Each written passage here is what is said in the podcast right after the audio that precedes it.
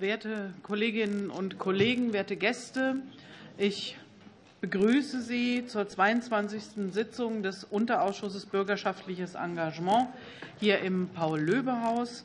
Wir befassen uns heute mit Bildung und Demokratie. Schön, endlich. Ähm, gerade auch weil die Sitzungen aufgrund der Abläufe und namentlichen Abstimmungen verschoben werden musste. Ich freue mich, dass das heute zustande kommt.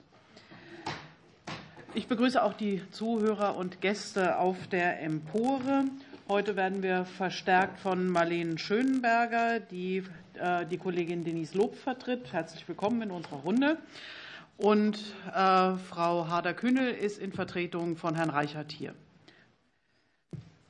Die Sitzung wird aufgezeichnet zur Erstellung eines Protokolls und das Protokoll wird dann auch im Internet veröffentlicht. Deshalb bitten wir darum, dass alle, die sprechen, das Mikrofon benutzen, sonst klappt das mit der Technik nicht. Die Gäste auf der Empore dürfen leider weder fotografieren noch Tonmitschnitte von der Sitzung machen. Es ist aber die Aufzeichnung anschließend, also jetzt live und später auch im Parlamentsfernsehen in der Mediathek abrufbar, wenn man noch mal was nachhören oder versenden möchte. Die Tagesordnung liegt Ihnen vor. Ich gehe davon aus, dass Sie mit der Tagesordnung soweit einverstanden sind, dass es keinen Änderungsbedarf gibt. Dann rufe ich auf Top 1 die Beschlussfassung über die Durchführung eines öffentlichen Fachgesprächs am 21. Februar 2024. Die Obleute haben sich darauf verständigt, am 21. Februar ein öffentliches Fachgespräch zum Thema Gewaltschutz durchzuführen. Es wurden folgende Sachverständige eingeladen. Frau Prof. Dr. Sabine Stövesand von der Stopp-Initiative Stadtteile ohne Partnergewalt aus Hamburg. Sie wird wahrscheinlich vertreten. Ähm, Herr David äh, oder David Schäfer vom Männerwohnheim Riposo vom Caritasverband Nürnberg und hat auch schon zugesagt. Frau Berns oder Frau Kasper und Frau Lessmann vom Vorstand von L-Support e.V. Die Zusage steht noch aus. Und Petra Frenzen von Frauen helfen Frauen in Ortenau. Sie hat auch zugesagt. Gibt es dazu Wortmeldungen? Das sehe ich nicht. Dann ist, sind Sie damit einverstanden? Vielen Dank. Dann ist die Durchführung des Fachgespräches so beschlossen. Dann rufe ich auf Top 2, unser Fachgespräch Bildung und Demokratie. Ich begrüße die Anhörungspersonen, das klingt so förmlich, unsere lieben Gäste ähm, in der Reihenfolge ähm, des Alphabets. Und ich nenne jetzt nur die, es mussten leider zwei Personen äh, kurzfristig absagen. Daher begrüße ich jetzt hier bei uns Herrn Florian Fabricius von der Bundesschülerkonferenz. Er ist dort der Generalsekretär. Wir haben von ihm eine Präsentation bekommen, die im Vorfeld verschickt worden ist, die wir dann aber auch gleich gemeinsam anschauen werden äh, beim Input. Ähm, dann ist Jana Prima bei uns. Herzlich willkommen vom Wissenschaftszentrum Berlin für Sozialforschung, speziell das Zentrum für äh, Zivilgesellschaftsforschung. Sie haben uns ein Policy Paper übersandt, das wir ebenfalls im Vorfeld verteilt haben. Und wir begrüßen online Herrn Burak Yilmaz von Goosebumps e.V., Gründer und Autor. Er wird begleitet von Abdul Kader Chahin. Ich hoffe, ich spreche das richtig aus. Sie sind beide per WebEx dabei. Herzlich willkommen. Ähm, Herr Yilmaz und Herr Shahin werden die Sitzung um 18 Uhr verlassen müssen, weil da eine Nachfolgeveranstaltung ist. Das heißt, wir versuchen die Diskussion ein bisschen so zu gliedern, dass die beiden Herren in ihren Fragen dann zuerst adressiert werden, dass sie dann noch Gelegenheiten zur Antwort haben. Unser übliches Verfahren ist, dass wir immer so Eingangsstatements von äh, maximal zehn Minuten haben. Ähm, wir haben zwar jetzt einen, dadurch, dass wir zwei Sachverständige weniger haben, ein bisschen mehr Zeitpuffer, aber damit wir genug Zeit zur Diskussion auch mit den Herren online haben, bitte ich, sich in etwa daran zu halten. Im Anschluss gibt es Fragerunden. Üblicherweise sammeln wir ein paar Fragen ähm, und die werden dann im Block auch jeweils beantwortet. Gibt es dazu noch Fragen, Anmerkungen? Das sehe ich nicht. Dann würde ich Herrn Fabricius bitten, mit seinem Input zu beginnen. Ja, erstmal vielen Dank für die Einladung. Freut mich sehr, dass wir hier sein dürfen, auch die Schülerinteressen zu vertreten ähm, der 11 Millionen Schüler in Deutschland. Und freue mich auch, dass hier junge Menschen Gehör finden dadurch und wir auch unseren Senf dazugeben dürfen, sozusagen. Ähm, genau, wir beschäftigen uns natürlich sehr intensiv mit dem Thema Bildungsengagement, sind ja selber Schüler, die sich im Bereich Bildung engagieren und damit quasi selber Betroffene ähm, und freuen uns sehr, da auch unsere Gedanken dazu zu geben.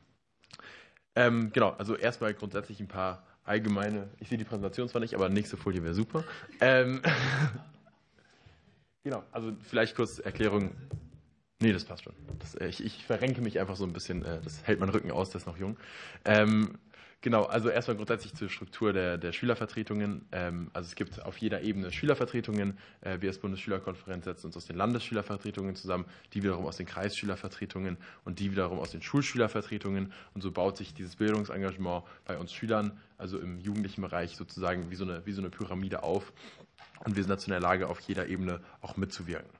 Ähm, grundsätzlich zum Bereich Bildungsengagement ähm, machen wir vor allem zwei große Beobachtungen. Ähm, genau. Erstens, die Beobachtung, die wir treffen, ist, dass dieser Bereich Engagement im Bildungsbereich, ähm, wahrscheinlich aber auch in vielen anderen Bereichen, sehr wenig vernetzt ist.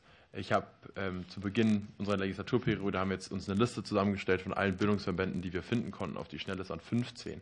Und wir haben uns vorgenommen, innerhalb dieser Legislaturperiode mit jedem uns auszutauschen. Und bei jedem Austausch haben wir dann gemerkt, es gibt mindestens fünf weitere, die es auch noch gibt, mit denen man sich auch noch austauschen sollte. Es gibt wirklich unfassbar viel Engagement in diesem Bereich. Die Herausforderung, die wir nur sehen, ist, dass man eben da diese Vernetzung herstellt, weil eben alle so ein bisschen ja, das Rad neu erfinden müssen, weil eben da nicht diese Vernetzung herrscht. Insbesondere ist diese Vernetzung so wichtig, weil wir eben auch die Beobachtung machen, dass im Bildungsbereich es gibt all dieses Engagement, aber ähm, obwohl es alle möglichen verschiedenen Verbände und auch Stakeholder gibt, ob Lehrkräfte, ob Eltern, ob Schüler, die Interessen eigentlich sehr oft ähnlich sind. Also anders als in anderen Bereichen, ähm, die vielleicht politisch kontroverser sind, ist unsere ja, unsere Beobachtung, dass egal welche Stakeholder man fragt, die Interessen oft sehr ähnliche sind und es auch große Schnittmengen gibt inhaltlicher Art. Es gibt große Schnittmengen, wenn man sich zum Beispiel Digitalisierung anschaut. Jeder sagt, wir wollen mehr Medienbildung. Wenn man sich zum Beispiel Schulgebäude anschaut, jeder sagt, wir brauchen mehr Finanzierung. Jeder sagt, wir müssen mehr Lehrkräfte herbekommen. Also die inhaltlichen Schnittmengen sind unfassbar groß, unabhängig davon, wen man fragt. Und dadurch ist diese mangelnde Vernetzung, die wir halt haben, besonders fatal, weil wenn man diese Vernetzung herstellen würde zwischen all diesen 5 Millionen Bildungsengagierten in Deutschland, ich glaube, das, ist, äh, das ist die statistische Zahl, ähm, dann könnte man da eben große Synergien schaffen. Insofern ist es für uns auf jeden Fall eine große Herausforderung, ganz allgemein. Ähm, jetzt konkret zum, zum Schülerengagement. Ähm, ja, nächste Folie wäre super. machen wir äh, vor allem, ja, machen wir auch ja, ein paar kritische Beobachtungen. Und zwar einerseits, dass es immer noch sehr vom Glück der Schüler abhängt, inwiefern diese Engagementstrukturen gewährleistet werden. Es ist ein bisschen so ein Zufallsglücksrad, das man dreht da als Schüler, ob man eben auch herangeführt wird oder nicht.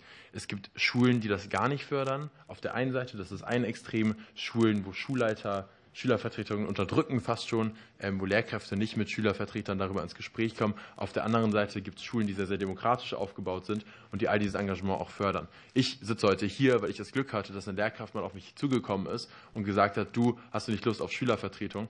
Deshalb bin ich heute hier, weil ich so erstmal reingekommen bin. Insofern ist es immer noch eine große Frage des Glücks, ob man da die Möglichkeit hat, auch reinzukommen. Und die Strukturen sind nicht institutionalisiert genug und die ja, die, die, also das ist nicht genug geregelt, diese ganzen Engagementstrukturen im Bereich Schule, als dass man sagen könnte, dass jeder Schüler wirklich auch die Möglichkeit dazu hat. Dafür ist es dann eben zu abhängig davon, wie sehr man auch unterstützt wird und von den verschiedenen Personen, mit denen man es eben zu tun hat, ob das jetzt Lehrkräfte sind oder auch Eltern.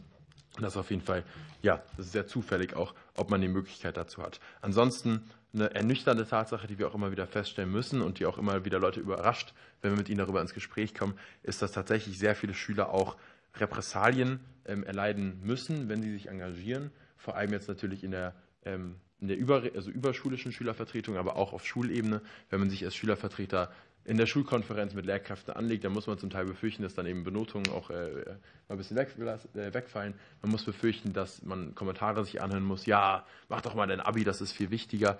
Ähm, also da gibt es auch schon eine Erwartungshaltung von den Lehrkräften, dass Engagement etwas ist, was quasi so nebenbei ein Hobby ist, aber nichts, wovon man irgendwie, worauf man sich fokussieren sollte. Ähm, und dass dieses Engagement auch bei Lehrkräften einen sehr geringen Stellenwert hat und immer die Logik ist, dass Unterricht vor allem steht und eben auch diese, diese Hierarchie beibehalten werden sollte. Und wenn ich als Schülervertreter mich über Lehrkräfte erhebe und meine Meinung äußere, dann ist es eine Verletzung dieser Hierarchie. Also da gibt es Repressalien verschiedener Art. Ganz konkret ist es vor allem, ähm, ist vor allem, dass man Befreiungen, also nicht vom Unterricht befreit wird von Schulleitungen, weil sie sagen, ja, du hast dich jetzt genug engagiert, geh jetzt mal in den Unterricht, ähm, obwohl man rechtlichen Anspruch darauf hat. Und dann natürlich auch der Bewertungsaspekt, der nicht fatal ausfällt, also nicht so, dass meine, Noten gegen, meine Notenpunkte halbiert werden, wenn ich mich engagiere, aber schon auch unterbewusst, wenn man mitschwingt, bei mündlicher Bewertung, aber auch bei schriftlicher, ähm, dass man gefälligst in der Schule zu sein hat und äh, sich nicht engagieren sollte. Ansonsten, ähm, das wird auch die nächste Folie, genau, ähm, marginalisierte Gruppen, das ist eine Erkenntnis, die wir auch ähm, machen, sind erstaunlich wenig vertreten in diesen Strukturen. Das ist auch eine selbstkritische Erkenntnis. Ähm, und wir machen immer wieder die Beobachtung, dass diejenigen, die die Möglichkeit haben, sich jetzt in Landesschülervertretungen etwa zu engagieren, sind meistens Leute, die ähm, aus bildungsnahen Familien kommen, die aus ähm, sozioökonomisch äh, gutem Hintergrund kommen. Ähm, das sind Schüler, die oft weiß sind. Das sind Schüler, die aus ja, privilegierten Umfeldern kommen. Und das ist auch schlüssig insofern, dass natürlich auch dieses, dieser Stellenwert des Engagements insbesondere den Jugendlichen vermittelt wird, wo man sich eben leisten kann, auch mal den Unterricht zu verpassen oder auch mal Schule zu verpassen. Ähm, und dieses Vermitteln des Wertes von Engagement, das passiert vor allem in Familien, die halt bildungsnah sind. Insofern ist es natürlich auch eine sehr kritische Analyse, weil diese ganzen ähm, Institutionen, diese ganzen Organisationen, ob das jetzt Schülervertretungen sind, aber auch Elternvertretungen ähm, im Bildungsbereich, die erheben ja natürlich den Anspruch auch einer Repräsentativität und die kann man ja natürlich schwer erreichen, wenn eben diese Gruppen nur geringfügig vertreten sind. Und da muss man eben Rahmenbedingungen schaffen, dazu komme ich gleich auch nochmal, ähm, in denen auch solche Jugendliche, auch solche Schüler sich besser engagieren können. Und zuletzt noch ähm, zu strukturellen Bemerkungen ähm, ist ein, ein Befund, den wir machen, dass es eine sehr hohe Fluktuation gibt. Ich glaube, das ist ein Problem, das man in allen Engagementstrukturen erlebt. Das Engagementstrukturen, das gilt auch für Elternvertretungen, dass es natürlich immer ein Kommen und Gehen ist, weil man natürlich nicht wie bei hauptamtlichen Stellen äh, zehn Jahre da bleibt und sich engagieren kann. Ähm, das ist eben immer gebundene Kapazitäten. Insofern gibt es da sehr hohe personelle Fluktuation. Das ist bei Schülervertretungen insbesondere ein Problem, weil man sich natürlich nur so lange engagieren kann, wie man auch selber in der Schule ist. Und dadurch hat man sehr kurze Amtszeiten und sehr wenig auch Zeit zu gestalten. Und deshalb dieses, diese Frage des Wissensmanagement und kontinuierlicher Strukturen, die auch aufrechtzuerhalten, auch Ansprechpartner zu schaffen, die auch langfristig erhalten bleiben, ob das jetzt Verbindungslehrkräfte sind ähm, oder andere, ist essentiell, um eben diese Kontinuität auch zu bewahren. Ganz oft ist es so, dass Schülervertretungen auf Kreisebene die, die Aktivität und das Engagement, das dort vorhanden ist, ist sehr abhängig von einzelnen Personen. Wenn diese Personen dann diese Institutionen und Organisationen verlassen, dann brechen die so ein bisschen zusammen.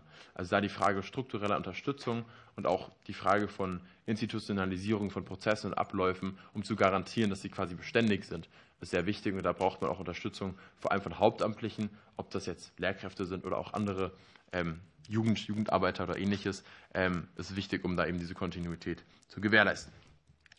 Genau. Ähm, nächste Folie wäre super. Genau, finanzielle Rahmenbedingungen sind für uns ein sehr wichtiges Thema. Ähm, es ist natürlich klar, es ist ein Ehrenamt, es ist ein Engagement und man macht das nicht für finanzielle äh, also Vorteile, auf keinen Fall. Aber trotzdem müssen wir feststellen, dass es auf jeden Fall auch eine finanzielle Unterstützung dieser Institutionen und Organisationen bedarf, um dafür zu sorgen, dass die Rahmenbedingungen gewährleistet sind, um solches Engagement zu ermöglichen. Ähm, diese finanzielle Frage kann unfassbar viel bewirken. Ein Beispiel in Hamburg ist es so, die ähm, Landesschülervertretung dort bekommen die Schülervertreter Sitzungsgeld.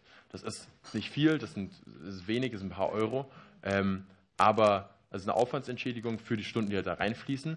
Und da, das sagen die Hamburger auch selber in der Landesschülervertretung, ist dieses Engagement natürlich viel beständiger und viel kontinuierlicher, weil es halt nicht so ist, wenn man einmal am nächsten Tag eine Klausur hat, dass man dann weggeht. Und deshalb, auch wenn es vom finanziellen nicht unbedingt viel Geld ist, die, allein der symbolische Wert davon, auch Aufwandsentschädigung, auch diesen zeitlichen Aufwand wertzuschätzen, ob das jetzt finanziell ist oder anderweitig, hat allein vom, vom, von der Symbolwirkung her eine Bedeutsamkeit, die dazu führt, dass Motivation gestärkt wird und dieses Engagement nicht nur als so ein, so ein Nebending äh, auch äh, ja, wahrgenommen wird, sondern auch wirklich ernst genommen wird. Insofern ist das wichtig. Auch hier ist natürlich wieder die soziale Frage ganz, ganz, ganz relevant weil vor allem diejenigen Schüler natürlich darauf angewiesen sind, dass zum Beispiel Fahrtkosten erstattet werden, ähm, dass ja, Aufwandsentschädigungen gezahlt werden. Ähm, natürlich diejenigen Schüler, die am ehesten auch äh, sozial darauf angewiesen sind. Von daher, wenn man eine, auch ein pluralistisches Engagementspektrum haben will, dann muss man auch dafür sorgen, dass äh, auch, auch finanziell das kein Plus ist, ist auf keinen Fall, aber dass zumindest keine ähm, negativen Effekte eintreten. Und es fängt bei einfachen Sachen an, wie der Erstattung von Fahrtkosten, die ihm gewährleistet sein müssen. Insofern auch die finanzielle Unterstützung dieser Organisation ist wichtig, um auch ähm, Repräsentativität und Pluralismus in diesen Organisationen zu gewährleisten. Und zuletzt, als letzten Punkt noch, ähm, von der, ja, äh, genau, wir haben als Schülervertretung, äh, es gibt den, den wissenschaftlichen Begriff oder den abstrakten Begriff des Adultismus ähm, und das ist einer, mit dem auch wir oft zu kämpfen haben. Bedeutet, kurz gesagt, dass Erwachsene einfach Schüler nicht ernst nehmen, äh, junge Leute nicht ernst nehmen, obwohl ich glaube, da sind wir uns alle einig, wir gerade eine Situation haben, auch politisch, ähm, auch im Hinblick auf unsere Demokratie, in der die Einbindung von allen ähm, Gesellschaftsgruppen, aber auch besonders von jungen Menschen, äh, wir haben es mit einem Generationenkonflikt zu tun, ähm, ganz besonders wichtig ist. Und da, da ist es so, dass wir auf jeden Fall Fortschritte erzielt haben. Es ist schon so, dass in den letzten Jahren, Jahrzehnten das höre ich auch immer wieder von, von älteren Schülervertretern, auch von meinen Eltern, natürlich auch mehr auf Schüler eingegangen wird, auch mehr auf junge Menschen eingegangen wird. Aber was man ernüchternderweise auch feststellen muss, ist, dass dieser Austausch doch oft oberflächlich bleibt und es oft, und ich liebe dieses Wort, sogenanntes Youthwashing ist. Nach dem Motto, wir laden jetzt irgendwelche Schüler ein, ähm, die sind dann dabei und dann haben wir Schüler beteiligt, weil sie ja irgendwie anwesend sind, weil wir uns mal mit denen getroffen haben. Ähm, aber wirklich das auch ernst zu nehmen und das auch wirklich in Erwägungen, Entscheidungsprozesse einzubeziehen, das passiert nur selten. Ähm, und da erleben wir eben oft, dass es, man redet zusammen, äh, man, man tritt öffentlich zusammen auf mit Jugendlichen, aber wirklich ernsthaftes Auseinandersetzen ähm, kommt zu kurz. Und da ist uns sehr wichtig, dass man eben mehr auch ja, sich inhaltlich auch mit Schülervertretern auseinandersetzt, nicht nur quasi auf der institutionellen Ebene, ja, es gibt Schülervertreter und die sind wichtig, sondern sich auch wirklich der Anliegen ernst nimmt, äh, sich der Anliegen annimmt. Und da ist, glaube ich, auch eine Frage, und das ist jetzt äh, das absolute Schlusswort, eine Frage der Erwartungshaltung. Ich glaube, es gibt in der Politik die Erwartungshaltung, dass Interessensvertreter ähm, wie das Profilobbyisten machen, mit, perfekten, äh, mit perfekter Sachkenntnis auch rangehen, perfekte Gesetzesentwürfe in der Tasche haben und damit an Politiker rangehen und sagen, mach jetzt mal das. Ich glaube, man muss da vor allem, wenn man junge Menschen einbeziehen will, ähm, auch in der Bildung, die ja sehr, die Bildungspolitik ist ja sehr komplex, ähm, mit all den Verantwortungsbereichen und Ähnlichem, muss auch die Erwartungshaltung ein bisschen runterschrauben und sagen, die, dieses Engagement hat insofern einen Wert, dass es dazu beiträgt, dass Prioritäten gesetzt werden können, dass es dazu beiträgt, dass auch Impulse gesetzt werden können, dass auch auf Anliegen aufmerksam gemacht werden muss. Aber man sollte wegkommen von dieser Erwartungshaltung, dass Schülervertreter oder Jugendliche da mit einem perfekten Vorschlag um die Ecke kommen, weil dafür, dafür sind wir nicht da. Wir sind nur dafür da, Anstoß zu geben und Impulse zu setzen und ähm, dann ist es Ihre Aufgabe, daraus was zu machen. Vielen Dank. Ähm, ich bin gespannt auf Ihre Fragen. Dankeschön. Ich zitiere mal die Bundestagsvizepräsidentin, äh, Frau Pau, die hat die Woche mal gesagt, die Ankündigung des Schlusses ersetzt ihn noch nicht. ähm, ja, vielen Dank für Ihre Ausführungen. Ähm, interessante Einblicke. Ach so. War ich gerade irritiert. Ähm, wir schließen nahtlos die Ausführungen von Frau Prima an. Ja, auch mit dem Mikro bitte. Vielen Dank ähm, auch von meiner Besser? Vielen Dank auch von meiner Seite für die Einladung. Sie haben es schon gesagt, ähm, ich ähm, bin hier als Wissenschaftlerin vom Zentrum für Zivilgesellschaftsforschung, wo wir das Projekt Stiftungen für Quatsch, Zivilgesellschaft und Bildung gemeinsam mit unserer Projektpartnerin Stiftungen für Bildung e.V. durchführen und zivilgesellschaftliche Akteure in ihrer Funktion als Bildungsakteure unter die Lupe nehmen. Ich bin aber auch noch mit einem zweiten Hut hier. Können Sie mich hören? Jetzt besser? Ah, okay. Gut, genau. Ich bin noch mit einem zweiten Hut hier, nämlich als ähm, Sprecherin der AG Bildung und Engagement des BPEs, wo wir in dem, im letzten Jahr auch wie andere AGs ähm, einen intensiven Beteiligungsprozess durchgeführt haben und uns mit der Frage auseinandergesetzt haben, was brauchen Bildungsakteure der Zivilgesellschaft ähm, für Rahmenbedingungen und wie kann das am besten auch in die ähm, Engagementstrategie des Bundes ähm, überführt werden. Wir haben dazu ein Policy Paper erarbeitet, das liegt Ihnen vor. Das möchte ich jetzt natürlich nicht im Detail durchgehen, weil das können Sie wahrscheinlich besser auch selber machen. Ich möchte lieber die Zeit nutzen, um einen Aspekt noch mal deutlicher hervorzuheben. Und zwar möchte ich ähm, nochmal ähm, die Betonung darauf legen, dass Beiträge der Zivilgesellschaft ähm, zur Demokratie vor allem halt eben auch darin liegen, dass ähm, Bildungsprozesse initiiert werden und das Bildungssystem gestärkt wird. Also wir wissen alle, ist die Präsentation genau Folie 2, Entschuldigung. Ähm, wir wissen alle, dass ähm, Demokratiebildung und Engagement lernen natürlich auf jeden Fall wichtige Impulse ähm, aus der Zivilgesellschaft bekommen. Wir wissen aber auch, dass es noch weitere Zusammenhänge gibt, nämlich dass ähm, zivilgesellschaftliches Engagement und auch ähm, politisches Engagement, auch ähm, Bildungsprozesse ähm, und ähm, Bildungsanlässe, Bildungsgelegenheiten bietet, die nicht immer nur engagementrelevant sind, sondern auch für die eigenen Bildungsbiografien sehr wichtig sein können und zu mehr Bildungserfolg führen können. Wir wissen auch, dass konkrete Bildungsangebote ähm, von der Zivilgesellschaft zunehmend erbracht werden, dass ähm, zivilgesellschaftliche Akteure immer häufiger auch ähm, dazu beitragen, das öffentliche Bildungssystem zu stärken und auch zu ergänzen. Mm, warum ist das wichtig? Warum müssen wir uns genau ähm, mit diesen beiden Aspekten auch nochmal stärker auseinandersetzen?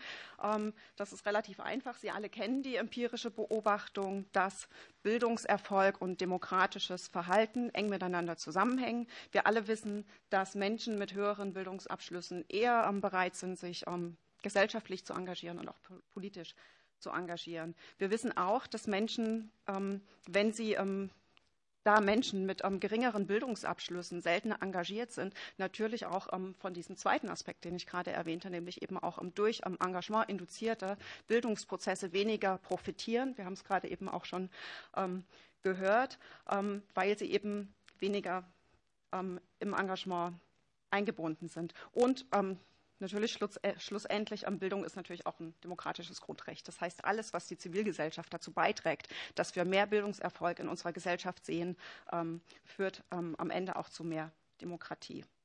Wir haben, ähm, können die nächste Folie.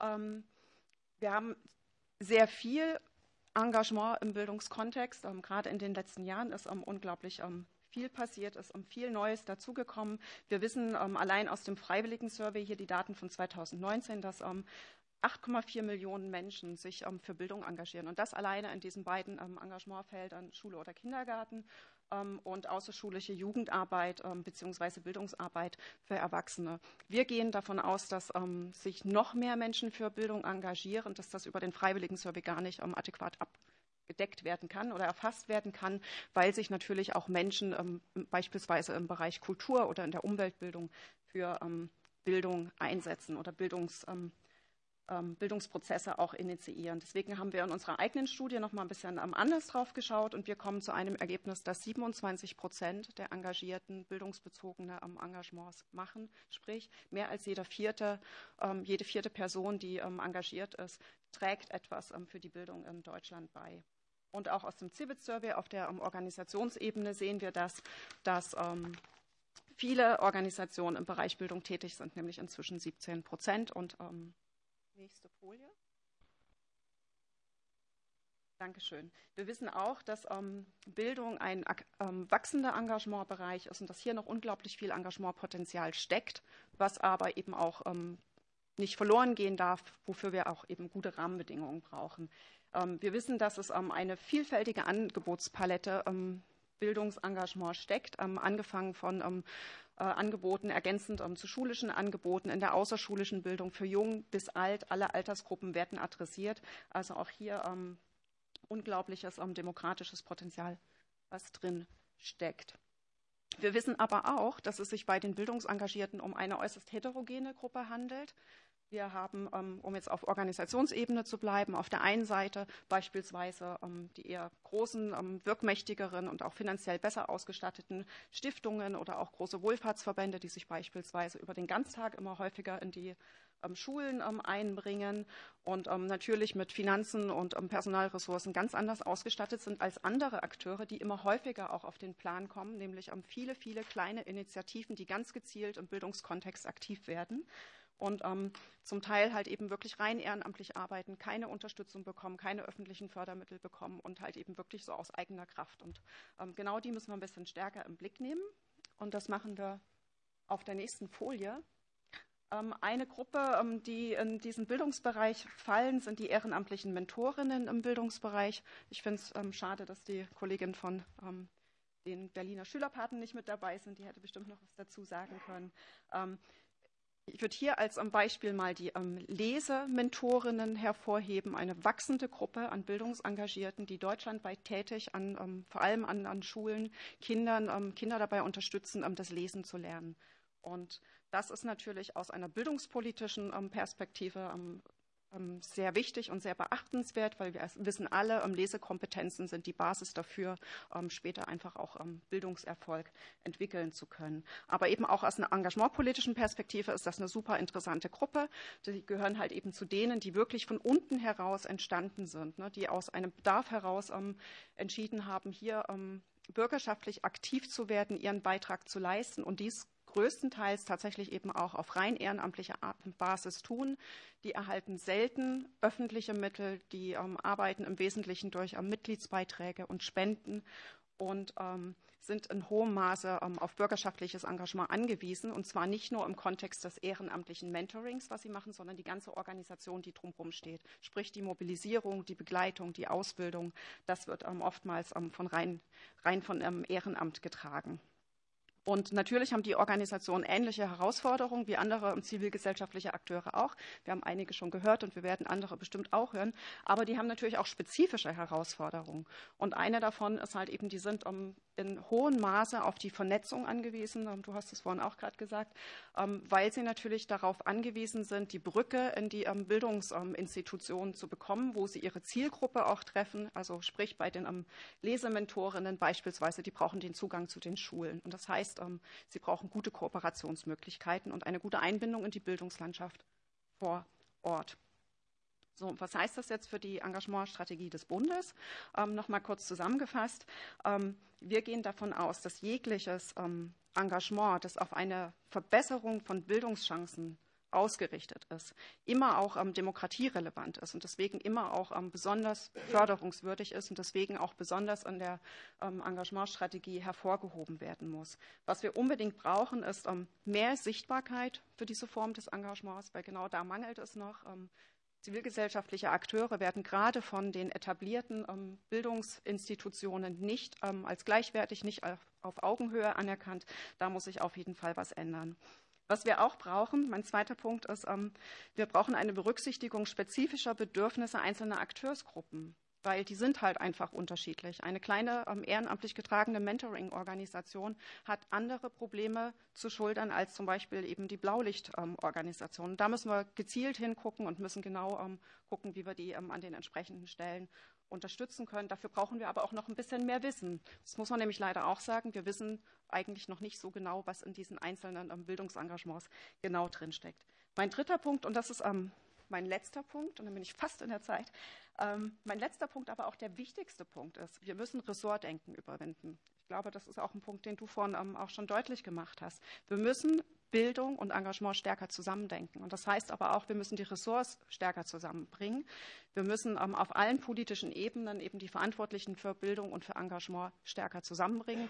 Und ähm, um das an einem konkreten Beispiel. Das Thema Demokratie und Bildung, das darf nicht nur hier im Unterausschuss bürgerschaftliches Engagement verhandelt werden, sondern gehört meines Erachtens auch in den Bildungsausschuss. Und das war mein Schlusswort.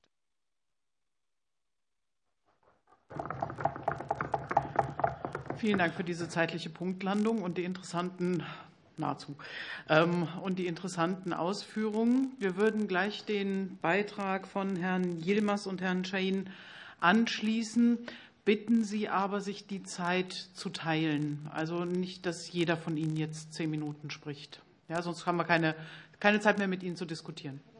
Vielen Dank.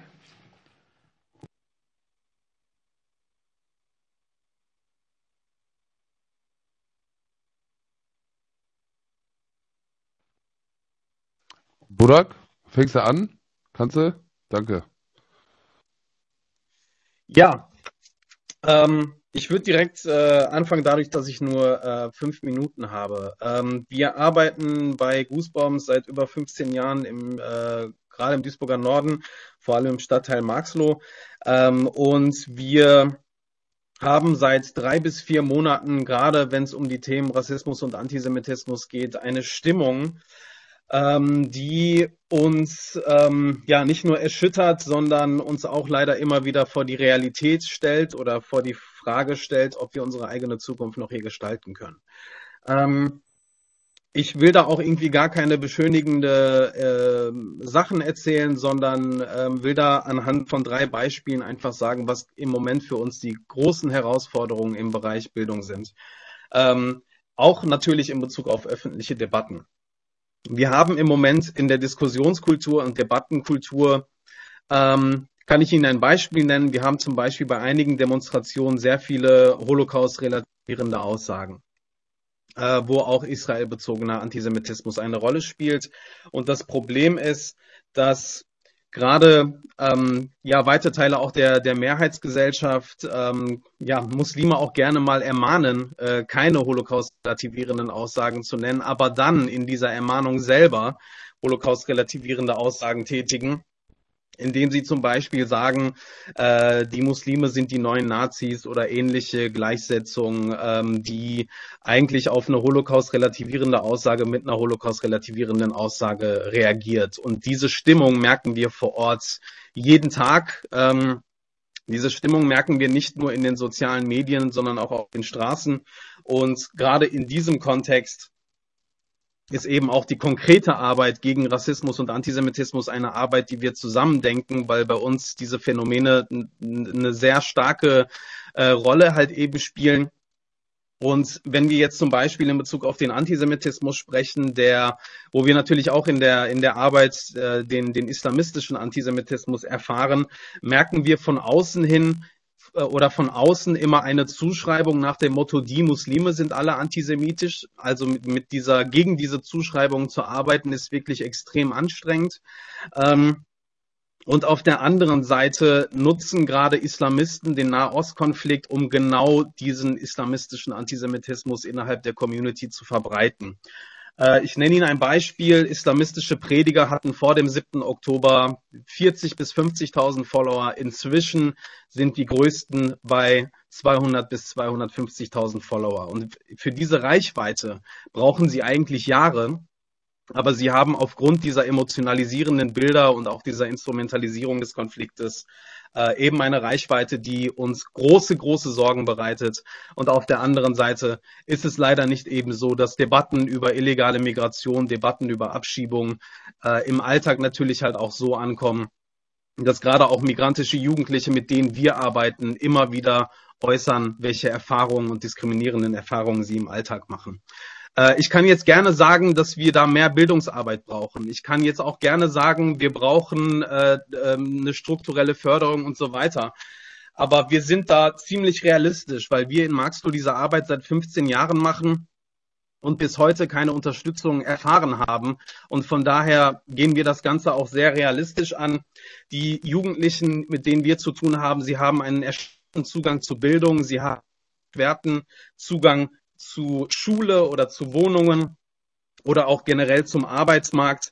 Also bei uns spielt das Thema Armut eine ganz große Rolle. Also unsere größte Herausforderung ist Armut und Armut bekämpft man halt eben nicht mit Bildung, sondern mit Geld. Und damit würde ich gerne überleiten zu meinem Kollegen.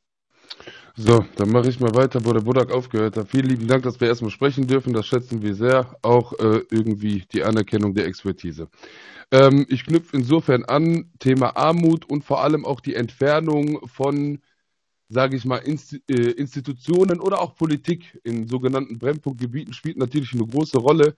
Wenn wir jetzt sagen, wir brauchen bürgerliches Engagement, wovon ich ein großer Freund bin, weil da steckt sehr viel Potenzial und Kraft für Demokratisierung, auch in Strukturen, die sehr, sehr anfällig sind, sage ich mal, für Extremismus. Das hat der Burak aber ausführlich ähm, in dieser kurzen Zeit nochmal runtergebrochen. Was brauchen wir? Wir brauchen einen multiplikatorischen Effekt, um bürgerliches Engagement beispielsweise auch in einer migrantischen Community attraktiv zu machen. Was bedeutet das? Politik und generell Mehrheitsgesellschaft ist in diesem Milieu viel zu weit entfernt, um jetzt irgendwie mal wieder, wurde ja jahrzehntelang sehr schlecht ähm, migrapolitisch leider so gemacht, ermahnend irgendwie was zu fordern. Darauf wird eh nicht gehört, weil die, ähm, das Vertrauen in Politik und Mehrheitsgesellschaft ist schon längst abhanden gekommen. Deswegen brauchen wir eine multiplikatorische, einen multiplikatorischen Ansatz, dass Menschen, die selber migrantisch sind und im Bildungsspektrum arbeiten, insofern unterstützt werden als Ankerpunkt, um dann nochmal dementsprechend diese ganzen Initiativen ähm, durchzupeitschen, sage ich immer wieder gerne in meinem Jargon, damit man diese Leute nicht verliert. Weil momentan empfinde ich unter anderem auch, Buddha, natürlich auch in der Bildungsarbeit, wenn es um Engagement auch geht, ein ganz, ganz großes Tauziehen von Menschen, die auf der einen Seite komplett die Flinte ins Korn werfen und sagen, ja komm, Demokratie, da gibt's nur für, für manche Menschen oder für Reiche beispielsweise, die können partizipieren. Da muss ich an den äh, Schulsprecher nochmal irgendwie appellieren, der da gerade eben eingangs ähm, einen sehr guten Vortrag gehalten hat. Ähm, hier, ich lobe Sie in dem Fall äh, oder dich, ähm, richtig gut gemacht, weil es nun mal da ganz viele Abstriche gibt. Das muss man sich halt auch leisten können irgendwie sich zu engagieren und äh, Zeit zu investieren. Das hat leider, wie der Budak gesagt hat, immer noch mit Kohle zu tun. Und da muss man halt insofern diese Ankerpunkte stärken, die es durchaus bei uns gibt. Es gibt sehr viele migrantische LehrerInnen, äh, die auch sehr präsent sind in, äh, im Bereich Social Media. Der ist, glaube ich, jetzt sehr interessant, nachdem wir Deportationspläne gehört haben, was da alles stattfindet. Da sollte man jetzt nischig auch mal anfangen, Bildungsarbeit zu investieren. Die ist nämlich für die Menschen zum Glück kostenfrei und zugänglich. Und da ist auch die Jugend und da müssen die DemokratInnen in diesem Land und vor allem die Bildungswissenschaftler, Pädagogen, Sozialarbeiter auch präsent sein. Die Ressourcen haben wir vor allem im migrantischen Bereich. Ähm, und das ist beispielsweise ein Beispiel dafür, was man nutzen kann. Dafür muss man aber, wie gesagt, ich wiederhole die Ankerpunkte nochmal stärken, um die Menschen multiplikatorisch abzuholen. Multiplikatorisch in dem Sinne ein positives Schneeballprinzip, man hat da irgendwie einen Burak und Abdul, die machen jetzt Fortbildungen für, für migrantische LehrerInnen und PädagogInnen und die gehen an ihre Schulen, machen dann dementsprechend Workshops mit den jungen Menschen. Das wird natürlich viel eher angenommen, als wenn man da ermahnend drauf geht. Und diese Jugendlichen und jungen Menschen, SchülerInnen, verbreiten das dann in die Communities. Sind dann sozusagen unterstützend, ähm, ja, multiplikatorisch Menschen, die da auch nochmal demokratische Werte verbreiten können und da auch nochmal Hoffnung bekommen von diesen Menschen, die sehr oft auch Vorbilder sind. Ja, das ist mein sehr schlechtes Ende. Ich hoffe, das ist okay. Ansonsten kann man ja sehr gerne Fragen stellen. Vielen lieben Dank, das war's von mir. Vielen herzlichen Dank. Ein schlechtes Ende ist immer ein guter Auftakt in eine lebendige Diskussion. Insofern vielen Dank dafür. Ähm, Gibt es zu den gehörten Vorträgen schon Fragen? Ich muss noch nachholen. Ich habe vergessen, vorhin im Netz Herrn Breimeyer zu begrüßen in Vertretung von Frau Nikolaisen. Herzlich Breimann, oh, Verzeihung, Brille nicht auf. Ähm, herzlich willkommen auch in unserer Runde. Ähm, gibt es schon Fragen an die Sachverständigen? Ähm, ich würde vorschlagen, nach Möglichkeit zunächst die Fragen an die beiden Herren Herrn Yilmaz und Herrn Shahin zu konzentrieren, weil die um 18 Uhr die Sitzung verlassen müssen. Und dann in der Reihenfolge hatte sich Herr Lind, Herr von Malotki habe ich gesehen, Frau Fester. Herr Lind. Herr Edelhäuser. Vielen Dank, Frau Vorsitzende. Lieber Burak Yilmaz, schön, dass man sich auf diesem Wege wieder sieht, zumindest digital jetzt. Mir scheint, dass dort äh, in ein paar Minuten eben eine ganz entscheidende Diagnose getroffen wurde, der wir wahrscheinlich in unserer politischen Arbeit oft gar nicht gerecht werden, indem nämlich ähm, der sehr präzise analysiert wurde, und das ist ja höchst bildungsrelevant, wie jetzt an dem Beispiel Antisemitismus sagen wir uns nicht erlauben können, selektiv bestimmte Formen von Antisemitismus beispielsweise auszublenden. Andererseits ist aber dann auch wieder schaffen, in der Anmahnung von Antisemitismus, also hier zum Beispiel im Fall in muslimischen Kontext oder migrantischen Kontext, aber gleichzeitig wieder Antisemitismus zu reproduzieren und sozusagen so diese Themen äh, zutiefst in einer Instrumentalisierungsmaschine zu bedienen und damit auch jede Form der ja, reflektierten Auseinandersetzung damit zu konterkarieren, weil junge Menschen das dann nicht ernst nehmen nehmen können. Das scheint mir ein ausgesprochen wichtiger Befund zu sein, weil das ja die Erfahrung vieler junger Menschen in diesen Tagen und diesen Monaten spiegelt. Da würde mich zum einen interessieren, wo, wo werden Wege, strategische Wege, auch Auswege gesehen und wo, wo wird sozusagen das Hauptproblem verortet? Sind wir das Problem? Auch die Art und Weise, wie wir Diskurse führen? Also wo kann man, wo sind Ansatzpunkte? Das wäre meine Frage 1.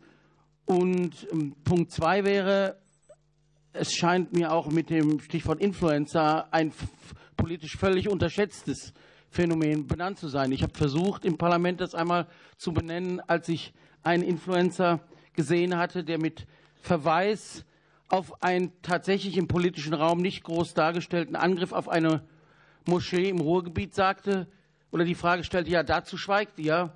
Aber sinngemäß, wenn das eine Synagoge gewesen wäre, da wärt ihr sicher laut geworden. Und ich glaube, diese Argumentation genau verfängt. Und die Antwort kann ja nicht sein, zu Angriffen auf Moscheen zu schweigen und andererseits aber auch nicht sein, dieses Ausspielspiel zu betreiben. Ist es aussichtslos? Oder wo sind neben der Armutsfrage, die ja genannt wurde, dort im Sinne politischer Bildung und auch schulischer Bildung und außerschulischer Bildung Ansatzpunkte, die jenseits von Belehrung und Paternalismus funktionieren? Wir sammeln ein paar Fragen. Ähm, dann Herr von Malotki, bitte. Ja, auch von mir danke. Äh, jetzt sozusagen angesichts der Zeit äh, die Fragen an Herrn Jilmaz und Herrn Schahin. Ähm, Herr Jilmaz, Sie haben die Frage Armut angesprochen. Würden Sie mal sozusagen, also weil wir reden sehr oft, ich sag mal, theoretisch über Armut, könnten Sie mal ein, zwei Beispiele nennen? Wie sieht diese Armut konkret für, für junge Menschen, sage ich mal, bei Ihnen vor Ort aus? Äh, das Zweite ist, ich weiß nicht, wer von Ihnen beiden das beantworten kann. Was mich auch beschäftigt, ist die Frage von Wahlbeteiligung, Nichtwahlbeteiligung. Wie wirkt sich das bei Ihnen aus und wie würde man vielleicht auch, also wie würde man vielleicht auch schaffen, die Menschen zu ermächtigen, durch eine Wahlbeteiligung auch eine größere Relevanz sozusagen äh, herzustellen, weil äh, wir kennen das ja sozusagen. In den bürgerlichen Stadtteilen wird viel gewählt, das heißt, die werden bei kommunalen Entscheidungen stärker berücksichtigt. Also können Sie dazu was sagen? Der dritte Punkt, Herr Schein, Sie haben diese Ankerpunkte angesprochen. Ähm, mich beschäftigt ein bisschen, was das sein könnte. Ich mache mal ein Beispiel aus meiner persönlichen Arbeit. Ich habe mal in einem Projekt, das hieß Griffbereit, gearbeitet in einer Kita. Da habe ich mit einer ähm, Geflüchteten aus Syrien zusammengearbeitet, die ehrenamtlich Eltern organisiert hat.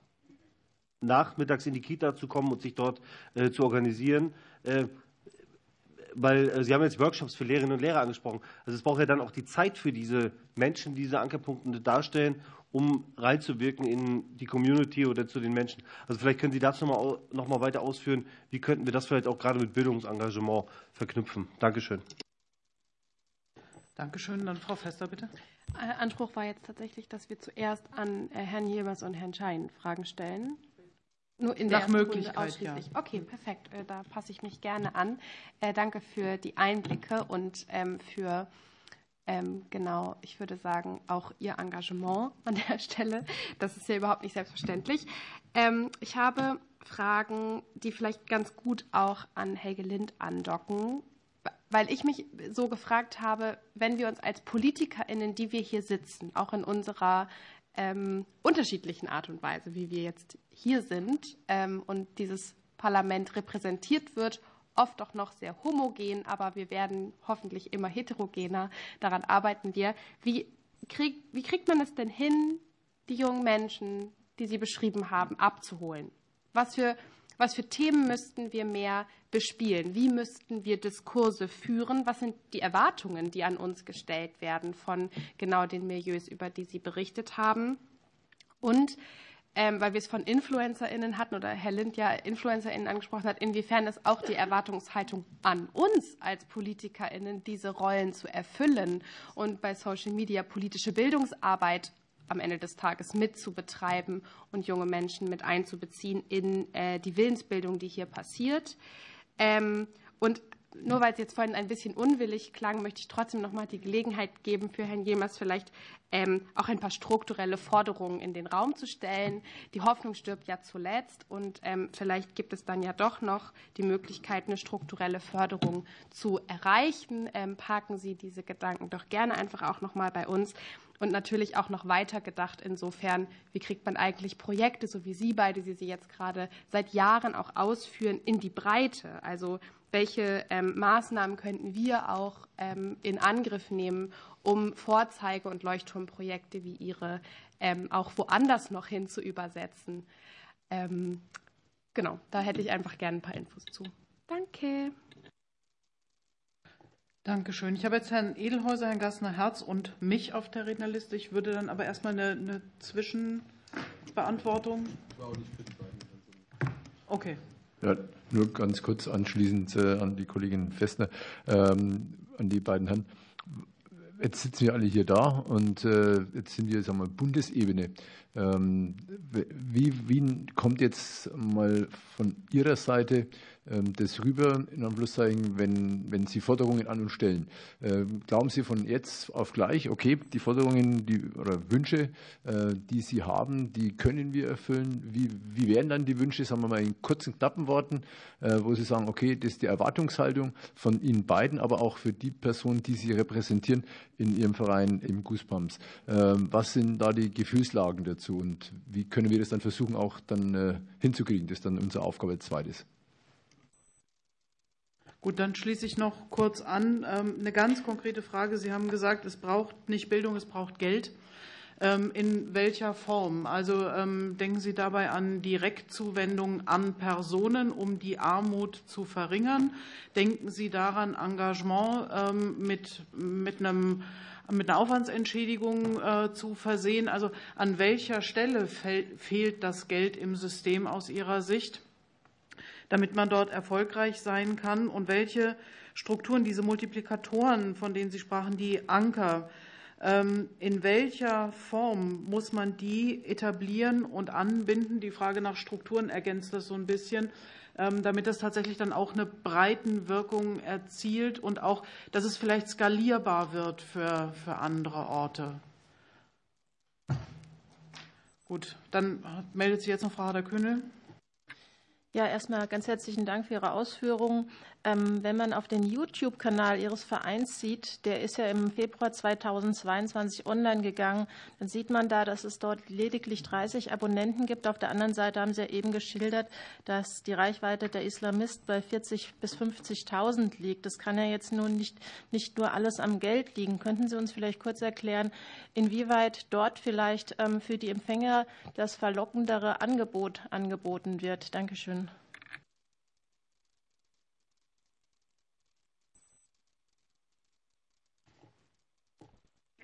Danke, dass ich die Frage noch anschließen darf.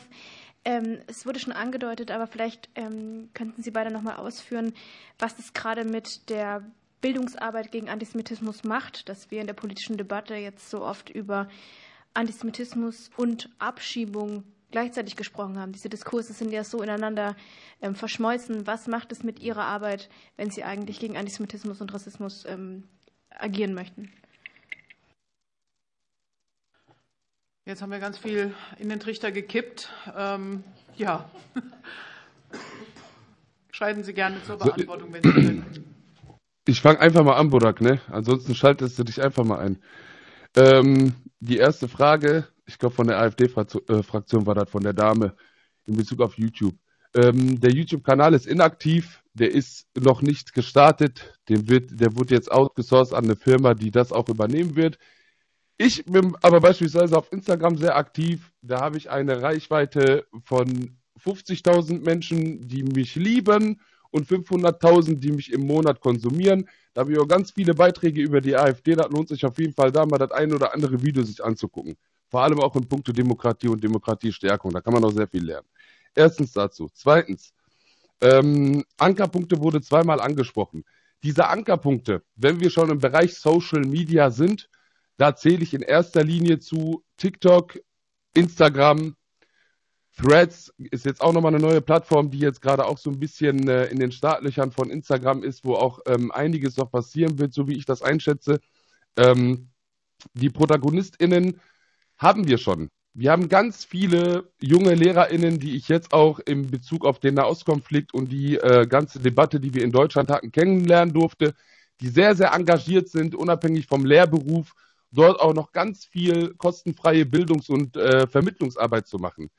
Diese Leute, das sind unsere Ankerpunkte. Die müssen gestärkt werden. Also in der Regel bekomme ich das sogar eher mit, dass die es so ein bisschen schwierig haben mit ihrem Content, der auch tatsächlich vor dem Nahostkonflikt größtenteils eher den schulischen Alltag thematisiert hat, etc. Die haben sehr schwer gehabt, weil das sehen wir nicht gerne, wenn jemand so offen mit dem Lehrberuf umgeht. Aber da müssen wir uns ein bisschen moderner aufstellen. Da müssen wir ein bisschen wohlwollender sein, weil darin besteht nämlich die ganz, ganz große Chance. Eine bestehende Struktur, die noch nicht zusammengeführt ist. Diese Menschen sind noch nicht wirklich in einem Netzwerk drin oder haben eine Institution, die da irgendwie so ein bisschen die Augen drauf hält und auch so ein bisschen unterstützend da ist. Da spielt natürlich auch Kohle eine Rolle, ne? Ähm, dass die das halt nicht ausschließlich immer entgeltfrei machen, weil die haben ja, wie gesagt, die machen das alles ehrenamtlich, die machen das privat zum größten Teil. Und wenn die sich vernetzen, dann machen die das immer aus eigener Initiative heraus. Und diese ganzen Sachen, die kann man einmal in die Hand nehmen. So, dann hat man da eine Armada an ähm, LehrerInnen in der ganzen Republik, die da auch nochmal Bildungsarbeit attraktiv gestalten kann für Social Media. Man muss das nicht unbedingt machen wie ich. Ich setze mich dahin, habe ein Mikro vor meinem Gesicht und pöbel alles äh, an Politik an, was nicht auf dem demokratischen Boden steht. Also das ist auch als Künstler immer mein Anspruch. Das muss man nicht so machen. Die Formate sind sehr divers, das ist sehr gut, sie funktionieren aber auch. Das zum Thema Ankerpunkt. Falls ich die Frage nicht vollumfänglich beantwortet habe, bitte mir ein Zeichen geben. Ansonsten kann der Budak ähm, auch noch was hinzufügen. Ansonsten habe ich noch einmal, ich glaube von der CDU-CSU-Fraktion war das, Wünsche und Forderungen. Ist ein Riesenunterschied. Wünsche stelle ich an den Weihnachtsmann, Forderungen stellen wir Ihnen, sonst wäre ich nicht hier. So Weihnachten habe ich auch schon gefeiert, das ist schon durch das Thema. So, deswegen bleiben wir bitte in dem Fall bei Forderungen. Das ist nämlich genau die Balance des, des Diskurses, den wir haben, vollumfänglich in jeglicher Hinsicht und Sparte in den letzten 10 und 15 Jahren, dass wir als demokratisches Land und auch mit den Minderheiten insofern umgehen müssen, Rechtsstaatlichkeit führt oder Demokratie bedeutet Rechte und Pflichten. Nicht nur Pflichten, Pflichten, Pflichten, Pflichten, Pflichten. Das ist nicht demokratisch. Wir haben Rechte und Pflichten. Und das ist beispielsweise so eine Vermittlung, die macht der Burak und ich, haben wir jahrzehntelang auch ehrenamtlich gemacht. Das sind so Sachen, die müssen jetzt auch einmal gefördert werden auf demokratischem Boden. Ähm, auch die Ankerpunkte, die ich gerade eben erwähnt habe, die das auch alles kostenfrei irgendwo vermitteln. Das kann alles aufgebaut werden, dafür können Gelder freigegeben werden, das kann unterstützt werden. Initiativ geht das über Bildungsvereine, die es auch gibt ohne Ende. Und dafür würde ich jetzt nicht nur Werbung für, für Goosebombs beispielsweise machen. Ähm, die meisten Projekte, die wir ja durchgeführt haben, müssen wir ja auch fairerweise sagen, lieber Budak, damit das hier nicht zu Missverständnissen führt, sind nicht über äh, Goosebombs gelaufen. Das ist ein Verein, der ist jetzt vielleicht, ich glaube, zwei, drei Jahre alt, um das Ganze nochmal zu bündeln, weil wir waren freiberuflich die ganze Zeit unterwegs, ne, um hier Missverständnisse äh, zu vermeiden. Ansonsten, ja, weiß ich nicht. Burak, hast du noch irgendwie ein paar Notizen, dass du auch mal hier ein bisschen was beantwortest oder was? Ja, auf jeden Fall. Super. Ähm, ja, zu der ersten Frage von Helge Linz. Ähm, ich glaube, wir haben ein Problem mit der Frage, wie authentisch sind wir? Also wenn wir Debatten darüber führen, äh, dass wir antisemitische Migranten abschieben, aber vielleicht antisemitische Deutsche in den Bundestag wählen, dann sind wir in unserer Haltung als Gesellschaft nicht authentisch. Und wenn migrantische Jugendliche den Fall Aiwanger ganz genau beobachten und von vornherein davon ausgehen, dass der da ungeschadet rauskommt, ohne sich da irgendwie vernünftig gerade machen zu müssen, Während Sie, wenn Sie sich antisemitisch äußern mit dem gesamten Stammbaum, den Sie haben sich gerade machen müssen, dann ist das nicht authentisch. Dann holt das diese Leute nicht ab. Das zum Punkt eins. Zu Punkt zwei, der genannt wurde, das möchte ich nochmal unterstützen, digitale Bildungsarbeit. Wir brauchen digitale Formate, sei es bei YouTube, sei es bei Instagram, um halt eben äh, Themen zu bespielen, die bei den Jugendlichen eine Rolle spielen. Da kam gerade die Frage, welche Themen. Das Thema Klima ist ein ganz großes, äh, ist ein ganz großes Thema. Das Thema äh, Rassismus und LGBTQ ist ein Thema.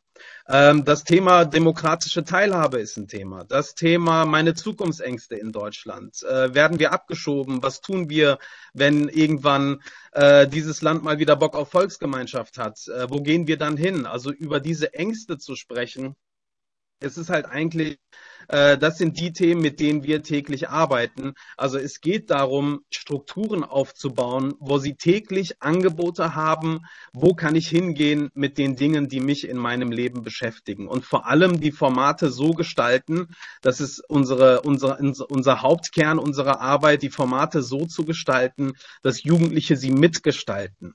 Wenn ich das Gefühl habe, dass diese Gesellschaft für mich etwas ist, wo ich immer vor einer verschlossenen Tür bin, dann ich natürlich das Ganze, da gehöre ich nicht zu.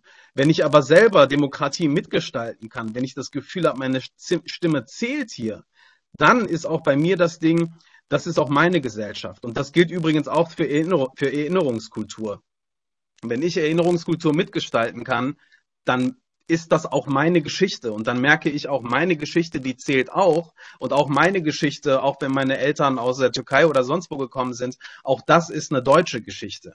Ähm, das zu dem Thema. Dann kam die Frage, wie sieht die Armut aus? Äh, Im Konkreten. Die Armut sieht so aus, dass manchmal Jugendliche nicht teilnehmen können, weil sie arbeiten müssen, weil die Eltern verschuldet sind. Ähm, weil die Eltern in der Lohnarbeit sind und aus diesem Lohnarbeitssektor nicht rauskommen. Dass sie nicht regelmäßig teilnehmen können, weil sie beim Onkel in der Firma arbeiten, bei der Tante im Unternehmen arbeiten oder sonst wie. Dass sie von früh auf mit 12, 13, 14 Jahren schon arbeiten müssen, um halt eben dafür zu sorgen, dass die Familie über die Runden kommt. Und da in dem Punkt brauchen sie auch emotionale Unterstützung. Also da wissen wir, da können wir nicht viel Bildungsarbeit machen, aber sehr viel Beziehungsarbeit machen, indem wir ständig sagen, ihr könnt uns anrufen, wir können euch unterstützen, wenn ihr Hilfe braucht familiär, wir gucken, wie wir es über unser Netzwerk klären. Also das sind dann halt eben auf der Ebene der Beziehungsarbeit einfach äh, ganz wichtige Strukturen. Ähm, Dann eine Ja, sorry, Ja. Bruder. Ähm, nee, willst du ausführen oder hast du schon was zu äh, Wahlbeteiligung gesagt in Bezug auf Armutsgebiete äh, etc. Oder willst du erstmal ausführen? Das, genau, das will ich nochmal kurz ausführen, mach- auf die Wahlbeteiligung, weil die Frage war, äh, wie kriegen wir mehr Wahlbeteiligung hin, beziehungsweise was läuft schief? Eine ganz klare Sache. Wenn in Marxloh deutscher Wahlkampf ist, sehen wir die deutschen Parteien kaum. Wenn in Marxloh türkischer Wahlkampf ist, dann sehen wir die türkischen Parteien vor Ort. Und da frage ich mich, woran liegt das? Das ist ein großes Thema, wo ich merke, die Leute müssen vor Ort sein. Wenn ich für Marxloh irgendwie im Landtag bin oder im Bundestag bin, dann reicht es nicht, wenn ich mich einmal pro Legislaturperiode in meinem, in meinem Wahlkreis blicken lasse und sonst irgendwie untertauche wie so ein U-Boot, sondern da muss ich ständig präsent sein. Die türkischen Parteien, die äh, machen Diskussionsrunden, die ste stellen da irgendwelche Stände auf, die kommen mit den Leuten ins Gespräch und ich frage mich, warum können das deutsche Parteien nicht tun?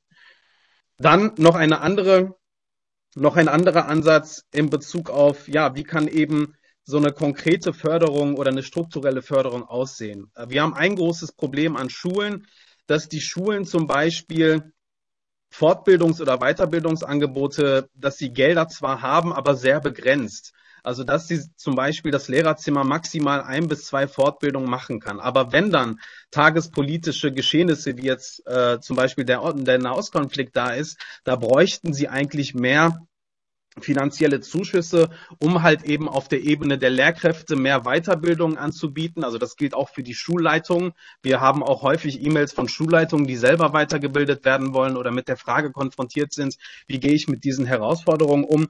Und es geht darum, Workshops natürlich mit Schülerinnen äh, und Schülern zu machen. Aber das, was äh, auf der Ebene am wichtigsten ist, gerade diejenigen pädagogischen Fachkräfte, zu Multiplikatoren zu machen, die schon in den Einrichtungen arbeiten.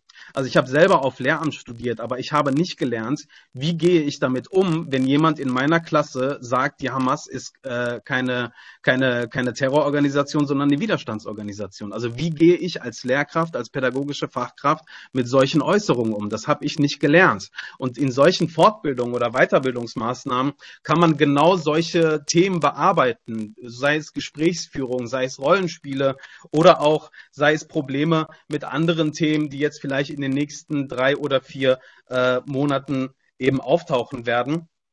Und die Erwartungshaltung, nochmal so zum letzten Punkt, so als Abschluss, die Erwartungshaltung ähm, ist im Moment natürlich durch die ganzen me- medialen Debatten, die wir letztes Jahr hatten, also Anfang des Jahres waren das die kleinen Paschas, in der Mitte des Jahres waren das die Schwimmbadgrabscher, dann waren es die Antisemiten. Das sind so Debatten, äh, die holen die jungen Leute überhaupt nicht ab. Aber was sie halt eben abholt, ist direkt vor Ort mit ihnen zu reden und direkt vielleicht selber vor Ort zu gucken, wie können wir mit Leuten ins Gespräch kommen und dass genau diese Gesten eigentlich auch sehr wertschätzend und anerkennend wahrgenommen werden. Natürlich kann man da auf sehr viel Frust äh, ankommen, aber trotzdem ist es immerhin besser, einfach nur Gesicht zu zeigen und vor Ort und präsent zu sein. Und was machen diese letzt, als letztes nochmal die Frage der, der grünen Abgeordneten war das, glaube ich, was machen solche Abschiebedebatten äh, mit Antisemitismusdiskussionen? Ich glaube, dass gerade in dem Kontext so viel Gewalt im Moment im Diskurs ist, sei es rassistische Äußerungen oder antisemitische Äußerungen, dass sehr viele Hemmungen fallen. Und ich habe wirklich die Angst, dass wir irgendwann gesellschaftlich an einem Kipppunkt sind, wo wir nicht mehr irgendwie wieder zurück können. Also da ist das Allerwichtigste, eben Haltung zu zeigen und jungen Leuten auch zu vermitteln, dass sie eine Fremdzuschreibung nicht zu einer Selbstzuschreibung machen.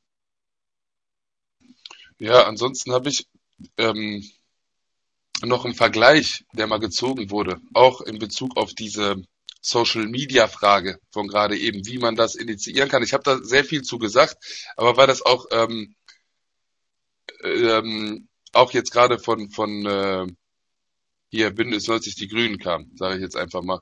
Da ist ja der Vergleich der TikTok-Profile mit der AfD beispielsweise sehr schwach noch. Ich kann da auch sehr gerne beraten, ist überhaupt kein Problem. Ich habe da ein bisschen Erfahrung drin, die kann ich sehr gerne zur Verfügung stellen, beispielsweise wie man so politisch Content machen kann. Das ist aber in meinen Augen auch in Bezug auf Wahlkampf in prekären Gebieten, Brennpunktgebieten, kann man nennen, wie man will, die, die Geschichten da, ähm, ist nochmal ganz, ganz wichtig, weil dadurch hat man eine sehr, sehr hohe Reichweite beispielsweise, die sehr, sehr wichtig für die Demokratie ist. Weil da muss man heutzutage auch in dieser digitalen Welt stattfinden. Da gibt's aber auch ganz viele Ansätze, die man irgendwie zusammen besprechen kann. Ich würde mich dafür ähm, zur Verfügung stellen, also an alle demokratischen Parteien immer sehr, sehr gerne. Da ist die Expertise kostenlos bei mir. Ähm, aber das wäre, glaube ich, nochmal wichtig, dass man da nachzieht. Dass man da nachzieht und auch so ein bisschen Knowledge lernt, so ein bisschen, wie kann ich die Geschichten attraktiv gestalten. Ähm, Populismus, das verbindet man heutzutage auch immer sehr, sehr gerne mit rechts. Lassen wir das mal einfach so ein bisschen im neutralen Raum stehen. So ein Video, was ich adressiere, muss nicht immer langweilig sein. Ich möchte jetzt hier nicht den Menschen unterstellen, dass die langweiligen Content machen, wenn es in Bezug auf Demokratie oder sonst was geht. Aber ich denke, die, die Geschichten kann man ein bisschen tunen. Und ich will jetzt nicht sagen, man muss damit äh, populistischen Mitteln hantieren. Kann man aber beispielsweise. So, das muss nicht immer Richtung rechts gehen, beispielsweise. Und da finde ich persönlich auch, um die Demokratie zu retten, weil ich die gefährdet sehe, sollte man auch schon gucken, dass man da ein bisschen sich breit aufstellt und auch mal mit ein paar mehr Mitteln kämpft, als einfach nur zu sagen, ich gehe jetzt auf die Straße einmal im Jahr, das ist dann so eine Massenweihung und dann sind wir alle keine Nazis und dann ist super, dann schläft sich viel besser. Da müssen wir gucken, dass wir die Massen abholen, politisieren und äh, das demokratische Fundament auch nochmal vor allem über Social Media beispielsweise oder auch über Präsenz in diesen Brennpunktgebieten abholen, weil sonst, da kommt wieder der Pessimist in mir hoch, muss ich leider irgendwie der herrschenden Masse da oben unterstellen, dass da eine Systematik dahinter ist, damit die Menschen auch nicht partizipieren. Das ist so ein bisschen so mein pessimistisches Ich. Ähm, das muss man sich dann auch leider von mir gefallen lassen, dass ich diesen Vorwurf erhebe. Weil wenn man wirklich ähm, möchte, dass die Menschen partizipieren und stattfinden, dann muss man leider auch die eine oder andere Forderung ertragen von einem Abdul. Das gehört zu der Demokratie dazu. Und ja, wenn man das auch wirklich möchte, ein Appell an die ganzen DemokratInnen, dann muss man leider auch in diesen Gebieten stattfinden. Und damit halte ich jetzt die Klappe. Dankeschön. Ja, vielen herzlichen Dank. Was Sie nicht hören konnten, ist, dass Ihr Angebot der Populismusberatung an die demokratischen Parteien hier für Heiterkeit gesorgt hat. Ähm, das ist, glaube ich, so ein bisschen unser Dilemma im Außenauftritt, dass wir ja gerade im Gegenzug versuchen wollen, differenziert zu sein, um zu zeigen, dass wir unterschiedliche Lösungen haben und dass es aber auch ein schweres Geschäft ist, diese Lösungen zu finden, dass es eben diese einfachen, unterkomplexen Lösung gar nicht gibt, ja, beziehungsweise dass das, was behauptet wird, eben keine Lösung ist. Ähm, ich würde noch mal eine konkrete Frage anschließen wollen. Sie haben gesagt, äh, die, das äh, Vorkommen sichern, die Teilhabe sichern, also dass Menschen wirklich auch mitgestalten können im Prozess. Aber auf welchem Weg, wenn Partei nicht, also unser, unser übliches Format ist, ich bringe mich irgendwie ein, lass mich ins Kommunalparlament wählen. Also nur, dass ich auf Social Media eine Meinung abgebe, ist keine Teilhabe. Ähm, wie kann so ein, ein Prozess, wie kann der konkret aussehen? Und ansonsten würde ich jetzt noch mal fragen, sind noch Fragen an die beiden Herren, die wir jetzt noch mit reingeben können?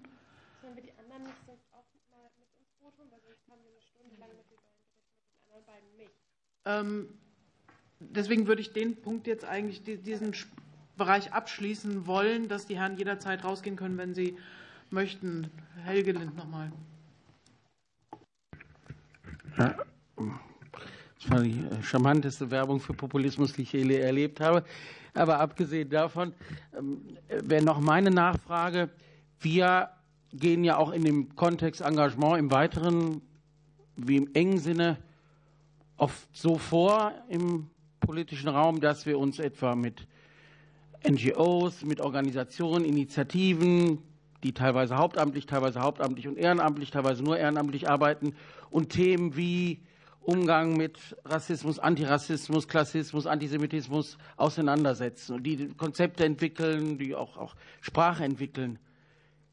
Wie weit kommt etwas von diesen Diskursen überhaupt an der Basis bei jungen Menschen an? Also äh, hat es überhaupt, haben, haben diese teilweise avancierten, sehr reflektierten Debatten und Diskurse eine Relevanz mittelbar oder ist das sozusagen etwas, was wir in Selbstbeschäftigung betreiben und, und das gute Gefühl haben, gesprochen zu haben, aber nichts, was eine Massenwirkung und Basiswirkung hat? Dankeschön. Dann würde ich diese Fragerunde abschließen. Ihnen noch die Gelegenheit ich hatte mich auch gemeldet noch. Oh, habe ich nicht gesehen. Frau der Kühne. Sorry. Ähm, ja, ganz herzlichen Dank erstmal für Ihre Belehrung über TikTok. Wir haben den größten TikTok-Kanal, die weiteste Reichweite aller Parteien. So viel dazu. Ich habe mir gerade mal Ihren Instagram angeschaut. Da bezeichnen Sie Deutsche als Kartoffelköppe. Sie haben sicherlich Verständnis dafür, dass sich nicht jeder Deutsche so bezeichnen lassen möchte. Und halten Sie das für eine demokratische Diskussionskultur? Vielen Dank. Bitte, wenn Sie antworten würden. Ja, und sehr gerne sogar. Also ich liebe Pommes als allererstes. Für mich ist das eher eine, ein, ein Kompliment und außerdem ist das ein bisschen Comedy, weil hauptberuflich bin ich immer noch Comedian. Das war's zur Antwort. Ansonsten ähm, zu der Frage von Helge Lind. Ähm, ich glaube, ich, ich kann diese Antwort oder die Antwort auf diese Frage sehr einfach erbringen. Von der AfD-Fraktion kam ja richtigerweise die Aussage, dass ähm, die AfD auf TikTok den größten Account hat tatsächlich. Und das ist auch das, was junge Menschen auch in migrantischen Milieus erreicht. Und vor allem ist das sehr, sehr Interessante, was für eine Sprache und Rhetorik wird angewandt. Es ist eine Sprache und eine Rhetorik, die wirklich jedermann versteht. Und das ist ein ganz, ganz wichtiger Punkt. Und deswegen stelle ich mich auch immer wieder gerne dahin und rede im Jargon auch sehr gerne über Kartoffeln, und es tut mir leid, falls das Menschen verletzt, als Kartoffel bezeichnet zu werden. Ich finde es süß. Man kann ja auch eine Süßkartoffel sein. Ist ja ein Kompliment dann in dem Sinne. Ähm, aber das ist eine Sprache, die ist verständlich. Ich rede im Jargon, weil das ist für die Leute aus meiner Umgebung ist das verständlich. Und das ist eine Sache, die kann man adaptieren, auch wenn man komplizierte Sachen runterbricht und denen gerecht werden möchte, im Gegensatz zu anderen Leuten, die eher nur Populismus möchten.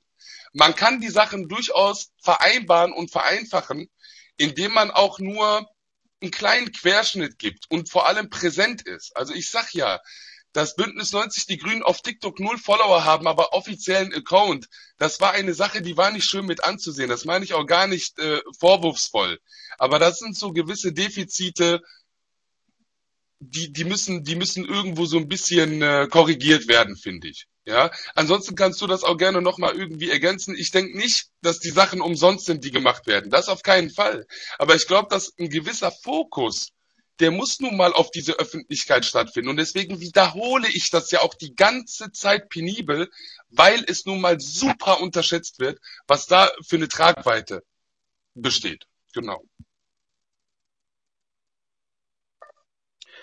Ähm, Nochmal als ähm ja, vielleicht so als letzter Impuls. Äh, da kam so die Frage, wie kann dann quasi so eine, so, so, so eine, so eine Struktur aufgebaut werden?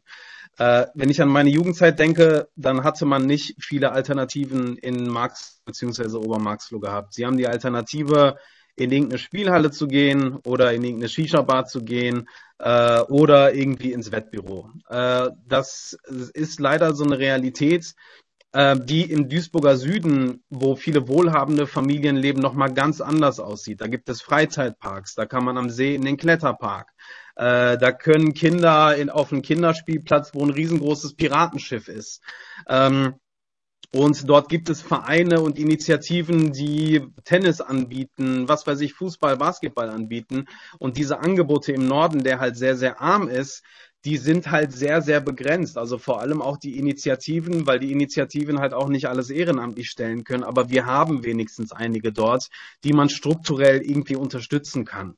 Äh, wir können Menschen unterstützen, die diesen Stadtteil in- und auswendig kennen. Und zwar nicht nur den Stadtteil, sondern auch die Themen der Leute vor Ort, die eine große, eine große Tragweite haben. Wir haben zum Beispiel ein Projekt gemacht, wo wir erstmal über Gastarbeitergeschichten gesprochen haben, ein Theaterprojekt, und uns dann die Frage gestellt haben, wie war eigentlich Marxloh zur Zeit des Nationalsozialismus? Und viele haben gedacht, ja, die Migranten, seit wann interessieren die sich dafür? Die haben die Bude eingerannt, als wir das Theaterstück über die NS-Zeit in Marxloh gespielt haben, weil sie merken, oh, das Thema kommt vor unserer eigenen Haustür. Diese Orte auf der Bühne, die wir sehen, die kennen wir aus unserem Alltag. Alltag. Und da geht es immer wieder auch darum, ähm, diese, diese Arbeit halt eben auch so zu leisten und vor allem auch mehr Angebote zu schaffen, damit man auch eine Art von Vernetzung überhaupt hinbekommt. Ähm, ich glaube wirklich daran, dass wenn man es schafft, genau diese Initiativen zu fördern und wir sind zum Beispiel auch häufig in, Sü in Thüringen und Sachsen-Anhalt und dort auch in strukturschwachen Gegenden, die uns auch sehr stark an Marxloh erinnern, wo ich mir denke, da könnte man auch nochmal eine gewisse Vernetzung halt aufbauen, weil dort die Strukturen sehr ähnlich sind wie bei uns. Also dann versteht man sich irgendwie auch mit den Leuten in Thüringen, obwohl man erstmal vielleicht denkt, was haben wir denn mit denen gemeinsam? Aber das sind dann halt eben genau diese Vernetzungen, die wir zivilgesellschaftlich brauchen, weil diese Menschen verteidigen tagtäglich unsere Demokratie, sie verbreiten unsere Werte und wir müssen sie tagtäglich an der Basis unterstützen. Ja, herzlichen Dank für Ihre Ausführungen, für Ihre Perspektiven. Sie geben uns einige Denksportaufgaben mit. Ähm, herzlichen Dank dafür. Ich würde jetzt gerne die Fragerunde an die anderen beiden Sachverständigen öffnen, Herrn Fabricius und Frau Prima. Und Herr Gassner-Herz war der Erste auf der Liste, dann Frau Fester. Ähm, ja, ich hätte zwei Fragen an äh, Herrn Fabricius. Und zwar ähm, zum Ersten, Sie haben gesagt, dass ähm, in, in, Ihrem Bereich das Engagement immer recht kurzfristig oder äh, kurzzeitig stattfindet und dass man nicht zehn Jahre lang Schülervertreter ist. Äh, was ist denn so eine typische Verweildauer in der Funktion? Ähm, und das andere, Sie haben gesagt, äh, manchmal läuft es schlecht und die Schule ähm, ähm, ja, engt so die Gestaltungsspielräume ein für die Schülervertreter. Ähm, was macht denn eine, also was kann denn eine vorbildliche Schule tun? Wie sehen denn die Beteiligungsräume in einer äh, Schule aus, die vorbildliche Schülerbeteiligung ermöglicht? Frau Fester, bitte. Ähm, ich habe jetzt quasi so an alle Fragen, weil ich, also ich finde die Zusammensetzung unseres Panels unfassbar spannend. Und ich wüsste einfach, ich glaube so, äh, Herr Jemers und ähm, Herr Schein sind jetzt wahrscheinlich schon weg, aber ich fände total spannend, was Sie auch noch so voneinander gelernt haben oder wo es so Anknüpfungspunkte gibt, weil ich habe Sie, ähm, Herrn Fabricius, die ganze Zeit schreiben sehen und fand das, ähm, genau, finde das irgendwie auch so total interessant, was ähm, es da für Verknüpfungen gibt und würde Sie einfach einladen, darauf vielleicht einmal einzugehen. Ähm, ob das genau einfach auch gegenseitig spannend war. Ähm, ich habe eine ganz konkrete, wahrscheinlich wissenschaftliche Frage an Sie, Frau Prima. Ähm, genau, und zwar haben Sie ja gesagt, dass es 8,4 Millionen Bildungsengagierte gibt. Das ist jede zehnte Person in Deutschland. Das finde ich sehr beeindruckend. Ähm, und ich habe Fragen daran, aus was setzt sich das zusammen, auch quantitativ, ähm, aber vielleicht auch qualitativ, was bedeutet das, engagiert zu sein? Ähm, zumal die Zahl, die wir daneben gehört haben, ja 11 Millionen SchülerInnen in ganz Deutschland sind. Und ähm, genau, also ich glaube, ich wüsste gerne, wie groß ist der Anteil der jungen Menschen, die man unter Bildungsinstitutionen ja so sehr primär versteht? Natürlich gibt es, also wir alle wissen, es geht um lebenslanges Lernen, aber trotzdem sind ja die primären Bildungsorte, über, um die sich die Politik auch viel kümmert, ja doch Schulen und Kitas. Und deswegen wüsste ich gerne, wie viel ähm, von dem Engagement der 8,4 Millionen Bildungsengagierten eigentlich diejenigen betrifft, die selber Lernende sind. Also die Selbstvertretung derer, für die die Institutionen sind. Das ähm, fände ich total spannend. Wenn Sie das noch mal ein bisschen aufdröseln könnten, würde ich mich sehr freuen. Genau. Und jetzt, Herr Fabricius, zu Ihnen. Ich habe so viele Fragen. Ähm ähm, genau, weil ich würde total gern noch mal mehr darauf eingehen, wie wir als Bundesebene vielleicht auch unterstützen können in dieser ganzen Frage von wie kann man marginalisierte Gruppen auch noch mehr involvieren in Schülerinnenengagement? Wie kann man da vielleicht auch antiklassistisch vorgehen? Weil Sie haben sehr viele Problematiken, was die Repräsentation ähm, in, innerhalb von SVen und entsprechend dann auch den raufwachsenden Strukturen beschrieben. Und ich wüsste gerne, gerade weil es ja schon den Rechtsanspruch darauf gibt, wie wir da noch unterstützen können, ob wir da noch unterstützen können, ähm, wie wir die Repressalien, die Sie beschrieben haben, abbauen können ähm, und ob es schon eine Art von Ideencluster dazu gibt, wie man diese ganzen Fragen rund um Youthwashing, was ich immer als Scheinbeteiligung bezeichnen würde, auch abbauen kann, ob es da Best Practices gibt, auf die man aufbauen kann, die man zum Beispiel auch mit etwas Reichweite verbreiten könnte. Ähm, das würde mich sehr interessieren. Dabei mache ich mal einen Punkt. Vielleicht gibt es ja noch eine zweite Runde. Ich habe nämlich noch zehn Fragen ungefähr. Herr Fumanutki, bitte. Dankeschön. Ähm, an Herrn Fabricius hätte ich zwei Fragen. Das erste ist, ähm, Schülervertretungen ähm, sind ja sozusagen ein Teil der Demokratie. Aber wenn wir jetzt unsere Demokratie ansehen, dann gibt es ja auch also Medien als ganz gewichtiger Teil der Demokratie. Und ich habe mich im, sozusagen mal in der früheren Arbeit in Mecklenburg-Vorpommern damit beschäftigt, wie wichtig sind eigentlich Schülerzeitungen sozusagen für die Stärkung der Schülerdemokratie im Endeffekt. Also auch um Dinge zu verbreiten und so weiter. Also vielleicht könnten Sie dazu mal was sagen, inwiefern gehört diese, diese Frage der, der Medien äh, für Schulen sozusagen auch dazu. Das Zweite, was mich interessiert, ist, wie viele Schülerinnen und Schülervertretungen, sag ich mal, vor Ort erreichen Sie eigentlich? Also wenn Sie jetzt sagen, also wir haben jetzt hier ein Projekt als Schüler, Bundesschülervertretung, wir schreiben jetzt eine Mail. Äh, erreichen Sie alle Schülervertretungen in Deutschland oder können Sie dazu was sagen? Was könnte man dazu beitragen, dass Sie das tun können? Ähm, jetzt an Frau Priemer hätte ich folgende Frage. Sie haben ja diese Initiativen ähm, angesprochen, die sozusagen sich auch stärker entwickeln und äh, die ganzen Bildungsengagierten. Was ich mich frage ist, wie, was können wir eigentlich, vieles davon entwickelt sich ja von alleine, also Kita, Förderverein und so weiter vielleicht, ne? Gerade in, in Bereichen, wo vielleicht auch äh, Menschen gut situiert sind, äh, hohen Bildungsgrad haben und so weiter. Also was müssen wir eigentlich tun, um vielleicht noch mehr ehrenamtliches Engagement im Bildungsbereich zu mobilisieren? Also ich sage mal jetzt für die Schulen könnten Schulsozialarbeiterinnen und Schulsozialarbeiter das als zusätzliche Aufgabe übernehmen? Wäre das eine Frage? Äh, ist sowas auch für Kitas vielleicht notwendig, dass, die, dass wir Fachkräfte haben, die das sozusagen ermöglichen? Ich bin für Kitas zuständig, deswegen frage ich immer ein bisschen in dem Bereich, ähm, weil die Erzieherinnen und Erzieher haben ja eigentlich einen ganz anderen Auftrag. Aber wie kann ich diese zusätzlichen Ressourcen mobilisieren, die vielleicht durch Bildungsengagement gehoben werden können?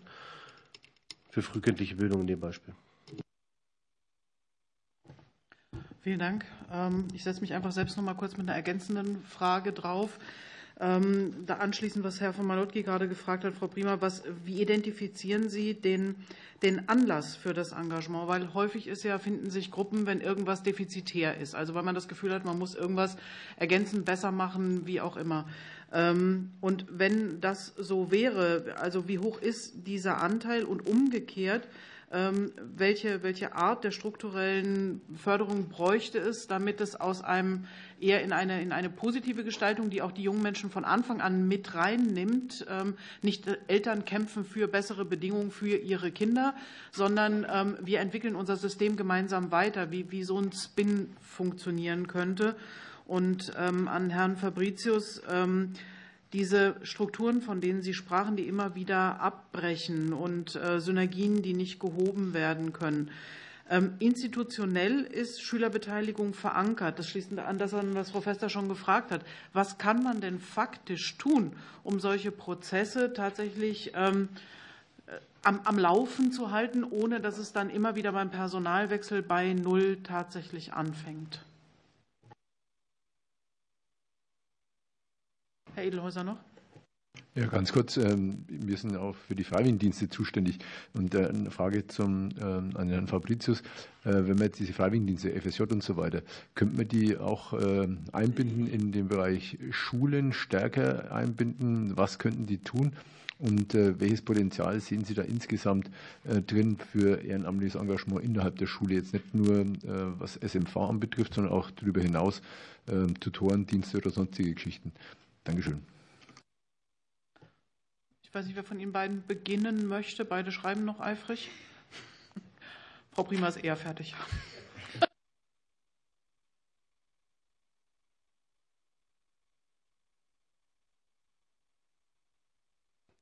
Ich werde jetzt nicht der Reihenfolge nach antworten.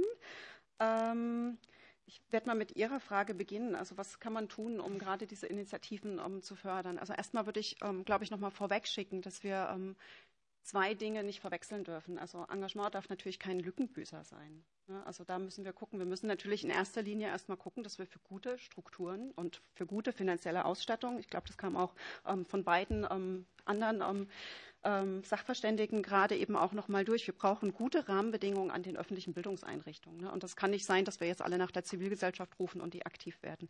Also das vielleicht erstmal ähm, vorweg. Und ähm, Schulsozialarbeiterinnen oder Sozialarbeiterinnen in Kitas zu schicken, das ist bestimmt ein guter Ansatz. Ne? Und das dürfen aber natürlich nicht die Ehrenamtlichen machen. Wenn aber die Ehrenamtlichen ähm, engagiert sind, und da kann ich, glaube ich, auch ein Stück weit mit auf Ihre Frage eingehen, ähm, was die Motivation betrifft, die wollen ja was tun, die wollen ja ihren Beitrag leisten. Ne? Die sehen, ähm, wir haben gerade eine Studie ähm, zu den ehrenamtlichen Mentorinnen ähm, auch gerade durchgeführt, haben auch die Motivation ähm, abgefragt. Ne? Also da ist schon viel halt eben auch der Wunsch da, der Gesellschaft was zu geben. Und ähm, interessanterweise, Sie haben gerade gesagt, wie können wir ähm, die jüngeren Menschen ähm, stärker mit einbinden, wie, ähm, ne, dass man das gemeinsam gestaltet und nicht ähm, nur auf so eine ähm, ja, so eine, ne, das Kind ist schon in den Brunnen gefallen, ne, so jetzt, wie reagieren wir? spannend ist, dass die Engagementstrukturen, gerade jetzt zum Beispiel ähm, bei den ähm, Lesementorinnen eher so sind, dass die eher günstig sind für ältere Menschen. Also was wir sehen, ist gerade im Bereich der Lesementorinnen, viele Seniorinnen unterwegs sind. Warum ist das so? Weil die Nachmittagszeit haben, wenn die Kinder in der Schule sind und die Leseunterstützung brauchen. es gibt auch viele gute Ansätze, wo ähm, auch so Patenschafts- und Mentoring-Modelle auch bei jungen Menschen funktionieren, auch Schülerinnen. Also wir haben ja die Schülerpaten, die wären ja eigentlich heute hier gewesen. gibt es auch gute Ansätze, aber die brauchen Zeit dafür. Ne? Also wir haben es ja auch vorhin schon gehört. Engagement kostet Zeit und die Freiräume müssen wir schaffen. Und das ist zum Beispiel auch so ein Punkt, wo wir stärker Bildung und ähm, Engagement zusammendenken müssen. Wenn wir an die Ganztagsschulen denken, die immer mehr Zeiträume von unseren Kindern und Jugendlichen einfordern, dann haben die keine Zeit mehr, sich nachmittags noch zu engagieren. Ähm Genau, ich mache jetzt mal hier einen Punkt, bevor, bevor ich mich ähm, warm rede. Vielleicht gebe ich erstmal ähm, rüber und können wir uns ein bisschen abwechseln. Sehr gerne. Herr Fabricius, mit Mikro? Ja, sehr gerne. Ähm, dann arbeite ich die Liste mal ab. Ähm, also erstmal zur Verweildauer. Mm, um jetzt mal eine Zahl zu nennen, ich glaube, die meisten Schülervertreter sind so wahrscheinlich ab der 9., 10. Klasse dabei und wahrscheinlich so drei, vier Jahre. Grund dafür ist halt, dass diese, diese Politisierung fängt halt recht spät an. Ein Sechstklässler betreibt selten Bildungspolitik und deshalb ist es recht kurz. Ich würde es aber auch gar nicht unbedingt nur auf Schülervertretung einschränken.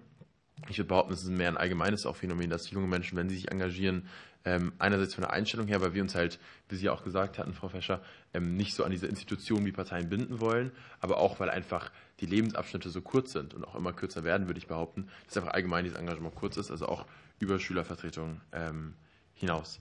Dann die Frage, wie sieht vorbildliche Einbindung von Schülervertretungen aus? Ich glaube, das Wichtigste ist, dass man, auch wenn ich eingangs, äh, wie eingangs ja gesagt, ähm, hat, äh, wie schon eingangs gesagt, meinte auch, dass ähm, es wichtig ist, nicht den Anspruch zu hoch zu heben, weil auf der politischen Ebene, dass da jetzt perfekte Vorschläge kommen. Es ist wichtig, Schülervertretungen auch was zuzutrauen, vor allem eben auf der Schulebene. Ganz oft erlebe ich, dass Schulleiter oder auch Lehrkräfte sagen, also Schülervertretung so ein bisschen als so diese, diesen, diesen Haufen von Leuten sehen, die halt Schulhoodies machen, die mal eine Schulparty organisieren und vielleicht Kuchen backen bei irgendeiner Veranstaltung.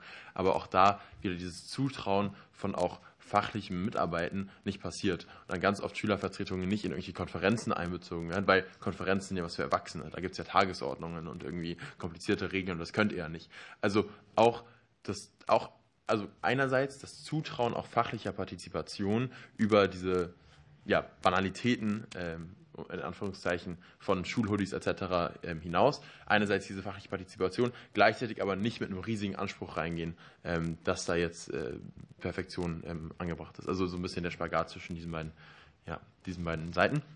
dann zu Ihrer Frage, äh, was wir voneinander gelernt haben, was ich von äh, ja, da gerade gelernt habe. Ich glaube, zwei Dinge haben mich da gerade auch überrascht. Einerseits, wie viele Bildungsengagierte es gibt, das hatte ich selber nicht gedacht.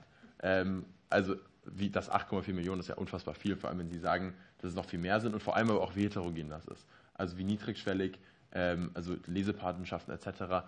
Äh, also eben über auch diese institutionalisierten Schülervertretungen, Elternvertretungen hinaus eben dieses niedrigschwellige Engagement ähm, und die Tatsache, dass ich als jemand, der jetzt seit vier Jahren Schülervertretungen macht, das äh, nicht wusste und ähm, das mich auch überrascht, spricht ja auch nochmal dafür, wie schlecht die Vernetzung eigentlich ausfällt ähm, und ja, wie abgekapselt die Leute sich eigentlich alle voneinander engagieren.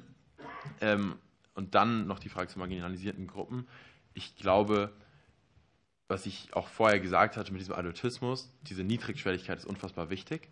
Ähm, und es wurde auch äh, von den anderen beiden Kollegen online äh, erwähnt vorhin, dass man es eben schafft, vor allem für Jugendliche niedrigschwellig zu arbeiten. Das ist allgemein für Jugendliche wichtig, aber ich glaube, es ist insbesondere für diejenigen Jugendlichen wichtig, die halt aus marginalisierten Gruppen kommen, die aus bildungsfernen Haushalten kommen, etc. Ähm, und da muss man auch sich überlegen, wie kann man diese politischen Verfahren, die ja doch auch irgendwie sehr technisch sind, ähm, mit Tagesordnungen, ähm, mit, keine Ahnung, komplizierten Verfahren und auch äh, selbst auf der kommunalen Ebene. Das sind ja komplizierte demokratische Prozesse. Und die alle zu verstehen, ist sehr schwierig, glaube ich, für viele Schüler. Da muss man sich erstmal reindenken und die können auch sehr abschreckend wirken für Schüler. Ähm, also wenn man irgendwie so einen Entwurf liest aus dem, aus dem Kreistag zu iPads an Schulen, dann ist das erstmal ein Schockmoment für einen Schüler, weil es halt so komplex ist. Und da auch eben vielleicht diese, diese Verfahren auch in der, in der Interaktion mit Jugendlichen auch anzupassen, zu vereinfachen, auch ob das jetzt bedeutet, irgendwelche Entwürfe in jugendgerechter Sprache zu schreiben oder ähm, ja auch ein bisschen informeller auch in den Austausch zu treten. Ich glaube, das ist sehr, sehr wichtig.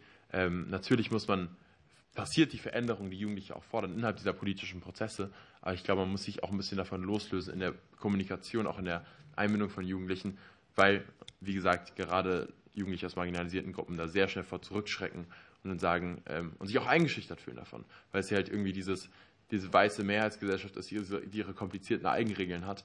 Und wenn ich selber ähm, ja, die nicht verstehen kann, dann schreckt mich das ab und dann äh, ja, mache ich lieber gar nichts. Bevor ich jetzt die Liste weiter abarbeite, will ich den Ping-Pong-Ball weiter äh, an Sie zurückspielen mit Mikro. Genau, ähm, ich hatte Ihre Frage vorhin auch noch gar nicht ähm, vollständig beantwortet. Ähm, und das geht auch ein Stück weit in Ihre Frage, was haben wir voneinander gelernt. Also mich hat zum Beispiel sehr überrascht, dass ihr auch die gleichen Beobachtungen macht, die wir tatsächlich aus der Datenlage her machen, dass einfach das ähm, Thema Kooperation ein großes Thema ist und auch eine große Herausforderung. Und das wäre sicherlich auch ein Punkt, wo man gut ansetzen kann. Ähm, einfach niedrigschwellige ähm, Kooperationsformate schaffen und eben gute Vernetzungsangebote. Weil also gerade kleinere Initiativen, die rein ehrenamtlich getragen sind, die wollen natürlich ihre, also die sind auf ihr Engagement ausgerichtet, die wollen das Mentoring machen, die wollen die Schulen gehen, die wollen mit den Kindern lesen, die wollen dann nicht noch anfangen, irgendwie zu gucken, wie können wir uns jetzt vernetzen. Das heißt, man muss denen die Angebote machen, auf die sie dann einspringen können.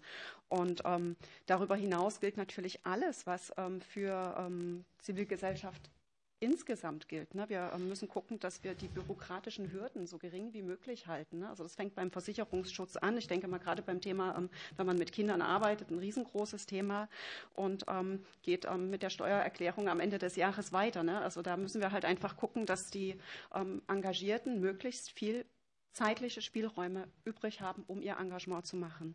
Wenn die bürokratischen Hürden groß sind, was ja zum Teil halt eben auch, ähm, oder die, die Verwaltungsaufwände größer werden, wenn zum Beispiel auch so eine Initiative wächst. Also wir beobachten ja zum Beispiel bei diesen ähm, Lesementorinnen, dass die ja einen unglaublichen Zulauf haben. Und natürlich ähm, ist es ein bisschen ähm, leichter, eine kleine Initiative von zehn ehrenamtlichen Mentorinnen zu koordinieren und ähm, auch die Kooperation mit den Schulen zu koordinieren, als vielleicht jetzt 100 oder 200. Das heißt, irgendwann kommt man an diese Schwelle, wo es mit dem reinen Ehrenamt einfach nicht mehr geht und wo wir personelle Unterstützung brauchen. Und das ist auch was, was wir in unserer Studie sehen, dass einfach ähm, die ähm, ja, die Personalressourcen auf rein ehrenamtlicher Basis irgendwann nicht mehr ausreichen. Und gleichzeitig ist eben ähm, keine finanzielle Planungssicherheit da. Ich glaube, das hast du vorhin auch gesagt. Ne, das Thema ähm, finanzielle Ressourcen ist natürlich immer ein Thema. Ne, und ähm, auch da ähm, wären natürlich entsprechende Unterstützung. Es muss ja auch nicht immer viel sein. Ne? Manchmal reicht ja irgendwie eine kleine ähm, Halbtagsstelle oder ähm, Mini-Fachkraft, die einfach eben stundenweise unterstützt. Und das kann man ja auch theoretisch bündeln. Man kann ja eine Stelle an eine Kommune einrichten. Ich weiß, da sind Sie nicht verantwortlich für, ne? aber Ideen gäbe es da total viele, wie man diese Initiativen unterstützen kann. Und noch zu Ihrer Frage.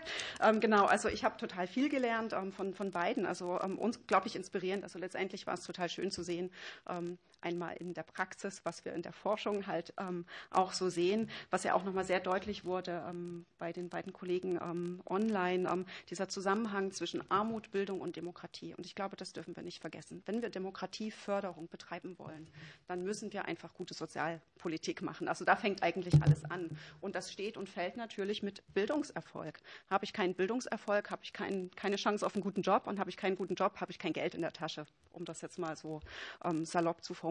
Das heißt also, das hängt alles irgendwie so ein Stück weit miteinander zusammen und deswegen halt eben auch nochmal ähm, mein Plädoyer von vorhin, also jegliche Form von zivilgesellschaftlichem Engagement, was auf eine bessere Bildung und auch ähm, auf eine bessere ähm, soziale Integration ähm, abzielt, ist immer auch demokratiefördernd. Und deswegen müssen wir da einfach stärker hingucken und ähm, das einfach auch entsprechend unterstützen. Und ich würde mich wirklich sehr freuen, wenn dieses Thema Bildungsengagement auch entsprechend in der Bundesengagementstrategie zumindest einmal Erwähnung findet, weil es einfach so eine zentrale Rolle spielt. Dann würde ich auch mal wieder weitermachen. Äh, Dankeschön. Ähm, zu den Fragen von Ihnen, äh, Herr von Manotki, äh, zu den Schülerzeitungen. Ähm, in aller Ehrlichkeit, ich glaube, die Bedeutung dieser Schülerzeitung hat mit Social Media abgenommen, weil wenn ich als Schüler politische Inhalte verbreiten will oder auch politische Meinungen verbreiten will, dann passiert das viel über Social Media. Ich erlebe, dass da auch im Bereich Schule ähm, viele AGs oder so da sind, die irgendwie Social Media Kanäle betreuen oder ähnliches. Ich glaube, da hat ähm, die Bedeutsamkeit davon etwas abgenommen. Trotzdem glaube ich, ist es immer noch relevant, weil es natürlich sozusagen beibringt, wie die vierte Gewalt operiert und ähm, insofern auch Demokratie beibringt. Und ich glaube, es gibt, also in meiner Wahrnehmung, äh, zumindest ja auch nun mein persönlicher Ausschnitt jetzt, aber äh, gibt es auch immer noch sehr viele Schülerzeitungen und sehr viele Leute, die sich auch engagieren. Also ich glaube, ähm, es ist schon noch, ist schon noch wichtig, es, da passiert auch immer noch viel und gleichzeitig hat aber auch Social Media dann Zuwachs erfahren und die Rolle, die vorher Schülerzeitungen übernommen haben, wird auch viel von Social Media jetzt quasi ja, kompensiert. Äh, was ich oft erlebe und was ich auch sehr schön finde, ist, wie dann mit verschiedenen Schülerengagementstrukturen an Schulen anfangen zusammenzuarbeiten und da quasi dann ähm, in diesem Mikrokosmos einer Schule die, die, die Vernetzung läuft. Wenn zum Beispiel eine Schülervertretung in der Schülerzeitung anfängt, Artikel zu schreiben oder andersrum die Schülerzeitung über die Schülervertretung berichtet oder über welche AGs, die quasi miteinander interagieren und sich dann diese Synergien ähm, bilden. Ich glaube, das ist auch ein Potenzial, was in vielen Schulen passiert, dass sich dann diese verschiedenen engagierten Schüler mit den verschiedenen Gruppierungen auch zusammenschließen und auch miteinander unterstützen, ähm, eben vor allem auch oder unter anderem auch bei Schülerzeitungen. Dann noch ähm, zur Frage, ob wir alle SV erreichen können. Nein, auf keinen Fall. Also ich kriege oft Anfragen von irgendwelchen Unternehmen oder ähnliches, die sagen dann, ja, äh, du hast auch den Kontakt zu allen 11 Millionen Schülern in Deutschland, kannst du uns mal was weiterleiten? So funktioniert das natürlich nicht. Ähm, es ist so, dass diese ganze Schülervertretungsstruktur, dass sie halt in der Theorie natürlich, ich hatte es Ihnen ja auch eingangs gezeigt, so funktioniert, dass wir über die Landesvertretungen, über die Kreisvertretungen, über die Schulvertretungen alle Schüler erreichen könnten. Aber da gibt es natürlich einerseits Lücken ähm, innerhalb dieser Systeme, weil natürlich auf Landesebene funktioniert das vielleicht noch, aber dann auf Kreisebene, dann, äh, dass jeder Kreis in Deutschland eine funktionierende Schülervertretung hat, ist, glaube ich, utopisch. Ähm, vor allem, weil es auch eine Motivationsfrage, leitet man dann Sachen weiter etc. Also da sind diese Kommunikationskanäle schwierig und ich kann es auch insofern verstehen, dass dieser Vernetzungsaspekt manchmal ein bisschen hinten runterfällt. Wenn ich jetzt ein Schülervertreter bin, der gerade in der Kreisschülervertretung anfängt, dann sind meine Prioritäten nicht unbedingt jetzt groß Vernetzungsarbeit zu betreiben und mich mit weiteren Gremien zu vernetzen. Natürlich ist das schön und das ist auch, das fördert auch dieses Engagement und bringt es auch voran, aber da habe ich andere Prioritäten. Dann will ich halt erstmal meine Anliegen durchbringen, rede erstmal vielleicht mit der Politik und dann mit anderen Bildungsverbänden mich zu vernetzen, hat halt weniger, hat, also der Nutzen davon ist mittelbar und nicht so direkt, wie wenn ich jetzt ähm, andere Arbeit betreibe. Also diese Vernetzung ist so ein bisschen so ein, so ein Problem, das, das erst auftritt, wenn man schon andere Arbeit macht.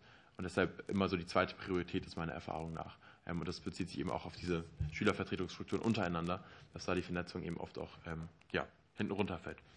Und zuletzt noch, wie schafft man es, ähm, nicht immer bei Null anzufangen? anzufangen, die Frage, die Sie äh, geäußert hatten, Frau Fischer. Ich glaube, da ist tatsächlich sehr relevant, was wir gerade auch gehört haben, diese hauptamtliche Stützung zu garantieren. Weil bei aller Fluktuation, die wir haben innerhalb dieser Engagementstrukturen, halt die Hauptamtlichen so ein bisschen die Kontinuität darstellen, die halt dauerhaft da ist dann halt die Möglichkeit auch bietet, die Erfahrungen oder die Erkenntnisse, die schon vor zehn Jahren gesammelt wurden, auch weiterzugeben. Es ist gängige Praxis, in manchen Bundesländern zumindest, dass zum Beispiel Kreisschülervertretungen immer eine Verbindungslehrkraft haben. Ähm, ich komme selber, ich war selber auch mal in einer Kreisschülervertretung ähm, und das war super praktisch, wenn wir was gemacht haben, eine Pressemitteilung zu irgendeinem Thema oder so, konnte halt die Lehrkraft sagen, ja, vor zwölf Jahren gab es da schon mal was, ich habe das irgendwie noch im Schrank rumliegen. Ähm, und damit diese hauptamtlichen bildende Kontinuität, das ist, glaube ich, essentiell, wie auch schon gesagt, dass man da eine Unterstützung schafft, wie auch immer die geartet ist. Es muss keine 40-Stunden-Stelle sein, da haben Sie ganz recht. aber überhaupt mal einen Ansprechpartner zu haben, ist sehr, sehr wichtig, um eben diese Kontinuität darzustellen und zu vermeiden, dass man immer alle zwei, drei Jahre wieder von Null anfängt ähm, und immer wieder quasi auf, auf Los zurückfällt. Und da, glaube ich, kann man auch Kapazitäten bündeln. Zum Beispiel haben viele Elternvertretungen, viele Schülervertretungen teilen sich auch Stellen, äh, Unterstützungsstellen, hauptamtliche Stellen. Ähm, da gibt es Möglichkeiten, auch da Netzwerke zu nutzen, ähm, äh, wenn die finanziellen Mittel nicht ausreichen. Und ach, ich habe jetzt wieder Schluss den Schluss angekündigt und mir ist eine Frage, äh, eine Frage vergessen. Ich bitte um Verzeihung. Ähm, die Freiwilligendienste, ich glaube, ja, kurz und knapp, das ist auf jeden Fall eine Möglichkeit, die man nutzen kann. Ich weiß nicht, also ich kenne keine Fälle, in denen ähm, es Anwendung findet, dass FSJler oder so da unterstützen, aber ich glaube, es ist eine riesige Möglichkeit. Ähm, also, glaube ich, sollte man sich auf jeden Fall nochmal anschauen, ob es da auch Möglichkeiten gibt. Ich kenne ich kenn das nicht in der Anwendung, aber klingt auf jeden Fall spannend und äh, hilfreich. Jetzt war wirklich Schluss. Sie noch Fra Fragen offen, Frau Prima? Sonst äh, habe ich auch noch Wortmeldungen. Also eine hätte ich noch offen okay. ähm, von Frau ähm, Festner. Und zwar ähm, die Frage, wie sich das Bildungsengagement verteilt. Also was man erstmal grundsätzlich sagen, also man findet Bildungsengagement querbeet durch alle Bevölkerungsschichten. Das ist auf jeden Fall schon mal erfreulich. Wie das sich genau in Zahlen jetzt abbildet, kann ich leider auch nicht sagen, weil die einfach schlichtweg fehlen. Also wir haben zwar den freiwilligen Survey, aber wie ich vorhin schon angedeutet hatte, der ähm, deckt ja nur diese beiden Bereiche ab. Und was wir da zum Beispiel sehen im Bereich ähm, Kita und Schule, natürlich, wer engagiert sich stärker, das sind natürlich die ähm, Betroffenen, das sind dann halt oftmals die Mütter, ne? also die Frauen im, im Alter von, also die Kinder haben. Ähm, aber darüber hinaus sehen wir halt auch ähm, gerade ähm, im Seniorenbereich, wie ich vorhin schon sagte, Lesepatinnen, Seniorpartner in School sind bundesweit tätig. Das sind sehr viele Senioren und Seniorinnen. Übrigens auch vielleicht noch ein bisschen anknüpfend an Ihre Frage, Frau Fäscher, wie man auch so Potenziale heben kann. Also ich denke, ne, wir haben die Generation der Babyboomer, die bald alle in Rente gehen. Und aus unserer Studie haben wir zum Beispiel gelernt, dass für viele von den ehrenamtlichen Mentorinnen der Eintritt in die Rente so ein Knackpunkt war und die gesagt haben, ich möchte mich gesellschaftlich noch mal engagieren und dann ihr Engagement aufgenommen haben. Da könnte man sicherlich auch noch mal ähm, ganz gezielt ähm, ähm, ansetzen. Und ähm, genau zur Verteilung des Engagements, was wir auch sehen, also Bildung ist ein Thema, das ähm, beschäftigt sehr viele zivilgesellschaftliche Akteure. Wir sehen, dass inzwischen ähm, gerade im Stiftungssektor sehr viele Stiftungen ähm, das Thema Bildung ähm, aufgenommen haben. Das ist ähm, jede dritte Stiftung hat, nee, nicht jede dritte, 60 Prozent, glaube ich sogar, jetzt muss ich ein bisschen passen, ähm, haben ähm, Bildung in ihrem Portfolio. Und immer mehr, ähm, gerade kleinere Bürgerstiftungen, ne, da gehört Bildung und ähm, Integration ähm, ist ein ganz zentrales Thema. Ne? Und ähm, so haben wir ganz viele, auch auf Organisationsebene, Migrantenorganisationen. Bei den meisten Migrantenorganisationen spielt Bildung eine ganz zentrale Rolle. Also ich glaube, wir haben so viele zivilgesellschaftliche Kräfte, die erkannt haben, ohne Bildung geht es nicht. Ne? Also wir müssen Bildung einfach stützen und, und fördern. Deswegen halb beantwortet. Frau Fester, magst du direkt Fragen nachschieben? Und dann habe ich noch Herrn von Malotke auf der Frageliste. Ja, also ja, ich fand jetzt, glaube ich, einfach alle Antworten auf die Fragen, die ich gestellt habe, extrem interessant und so weiterführbar und ähm, würde da total gerne irgendwie in die Diskussion kommen. Vielleicht sprengt das den Rahmen an dieser Stelle. Ich fühle mich nur sehr inspiriert. Ähm, Genau, ich habe schon das Gefühl, dass es irgendwie, dass, dass diese gemeinsam gefundene Identifikation des Problems, die, der Kooperation, ja schon auch eine Frage an eine Bundesebene stellt. Gibt es oder kann es eine Art von Förderung für solche Kooperationsstrukturen und Vernetzungsstrukturen von unterschiedlichen bildungsengagierten Menschen geben? Und wo kann die liegen? Ist es die Stiftung Bildung, der man mehr Geld zur Verfügung stellt, um dann solche Vernetzungsangebote zu machen? Und wie kommen wir da dann aber eben auch wirklich in alle, also an alle heran, die am Ende beim Freiwilligen Survey gesagt haben, ich bin übrigens für das Thema Bildung engagiert, wenn es gar keine Zahlen gibt. Welche Forderung entwickelt sich daraus? Mal zu gucken, wie kriegen wir diese Zahlen denn? Weil ich habe ich hab das ja auch nicht von ungefähr gefragt. Ich finde es wirklich interessant, wie viel Selbstvertretung von Lernenden es innerhalb vom Bildungsengagement gibt und wie viel Bildungsengagement eigentlich stattfindet im Sinne von ich bilde aus oder ich lehre, deswegen bin ich ja in dem Sektor engagiert, aber das, was gar nicht explizit an Institutionen der Bildung stattfindet, wie Schule, Kita, Volkshochschule und so weiter. Und deswegen finde ich, also finde ich all diese Zahlen so schwammig, dass ich das Gefühl habe, auch das kann ja eine politische Aufgabe sein, die wir mitnehmen können, ähm, die wir uns stellen können, sollten wir da mal ein bisschen näher in die Ermittlung gehen. Ähm, auch was so die Erreichbarkeit betrifft. Also wir haben ja beide quasi die Frage gestellt, was passiert denn jetzt, wenn es den Rechtsanspruch eigentlich schon gibt? Wie können wir weiter unterstützen? Können wir im Zweifel mit den, über die Kultusministerinnenkonferenz mit äh, Parteikontakten zum Beispiel mal dafür sorgen, dass auch die Erreichbarkeit von unterschiedlichen Schülervertretungen verpflichtend wird, sodass sich die Schulleitungen oder die stellvertretenden Schulleitungen mit darum kümmern, dass alle SVen wirklich erreichbar sind für ähm, die Struktur von der Bundesschülerinnenkonferenz. Ich finde, also das sind ja Fragen, wo man tatsächlich politisch versuchen kann, darauf einzuwirken, dass das Problem der fehlenden Kooperation mal angegangen wird. Und das finde ich alles sehr interessant zu diskutieren. So wie auch zu guter Letzt, welche Förderungsprojekte es bräuchte für Schülerinnenvertretungen in sogenannten Brennpunktgegenden, um marginalisierte Menschen innerhalb dieser Struktur auch noch dadurch zu fördern, dass dann nicht genau an den Schulen, was die Demokratisierung der Schulstruktur betrifft, weggeschaut wird. Das also in, in Hamburg sagen wir dazu immer die ähm, KES 1 und 2 Bereiche. Ähm, wie, wie, kriegt man genau da die Demokratisierung von Schule ganz explizit gefördert? Braucht es dafür Programme und wie können wir die angehen? Wahrscheinlich nicht mehr in dieser Legislaturperiode, aber kann man sich da nicht irgendwie was vornehmen und etwas möglich machen, vielleicht auch über die Engagementstrategie. Ähm, genau, da bin ich auf jeden Fall gerade sehr inspiriert und fände es so spannend, darüber nachzudenken. Wäre so ein klein bisschen die Frage, ob das tatsächlich eine Engagementfrage ist oder ob das nicht in der Bildungsstruktur aufgehängt sein sollte. Herr von Malotki, bitte. Dankeschön. Ähm, ich würde noch mal gerne an die Frage Frau Prima anknüpfen, die, die ich vorhin gestellt habe, die Sie auch schon sehr gut beantwortet haben. Ähm, aber ich habe noch einen Aspekt, der mir dabei wichtig ist. Äh, die, deswegen frage ich nochmal nach. Äh, ich, es ging ja darum, wie wir vielleicht Initiativen, Engagement mobilisieren können. Ist klar, soll das nicht ersetzen, was gebraucht wird und so weiter. Aber ich bin mal beim Punkt Lesepaten. Also es gibt, sage ich mal, in einem Stadtteil Senioren, die Lesepaten sein wollen in einer, für eine Kita. So.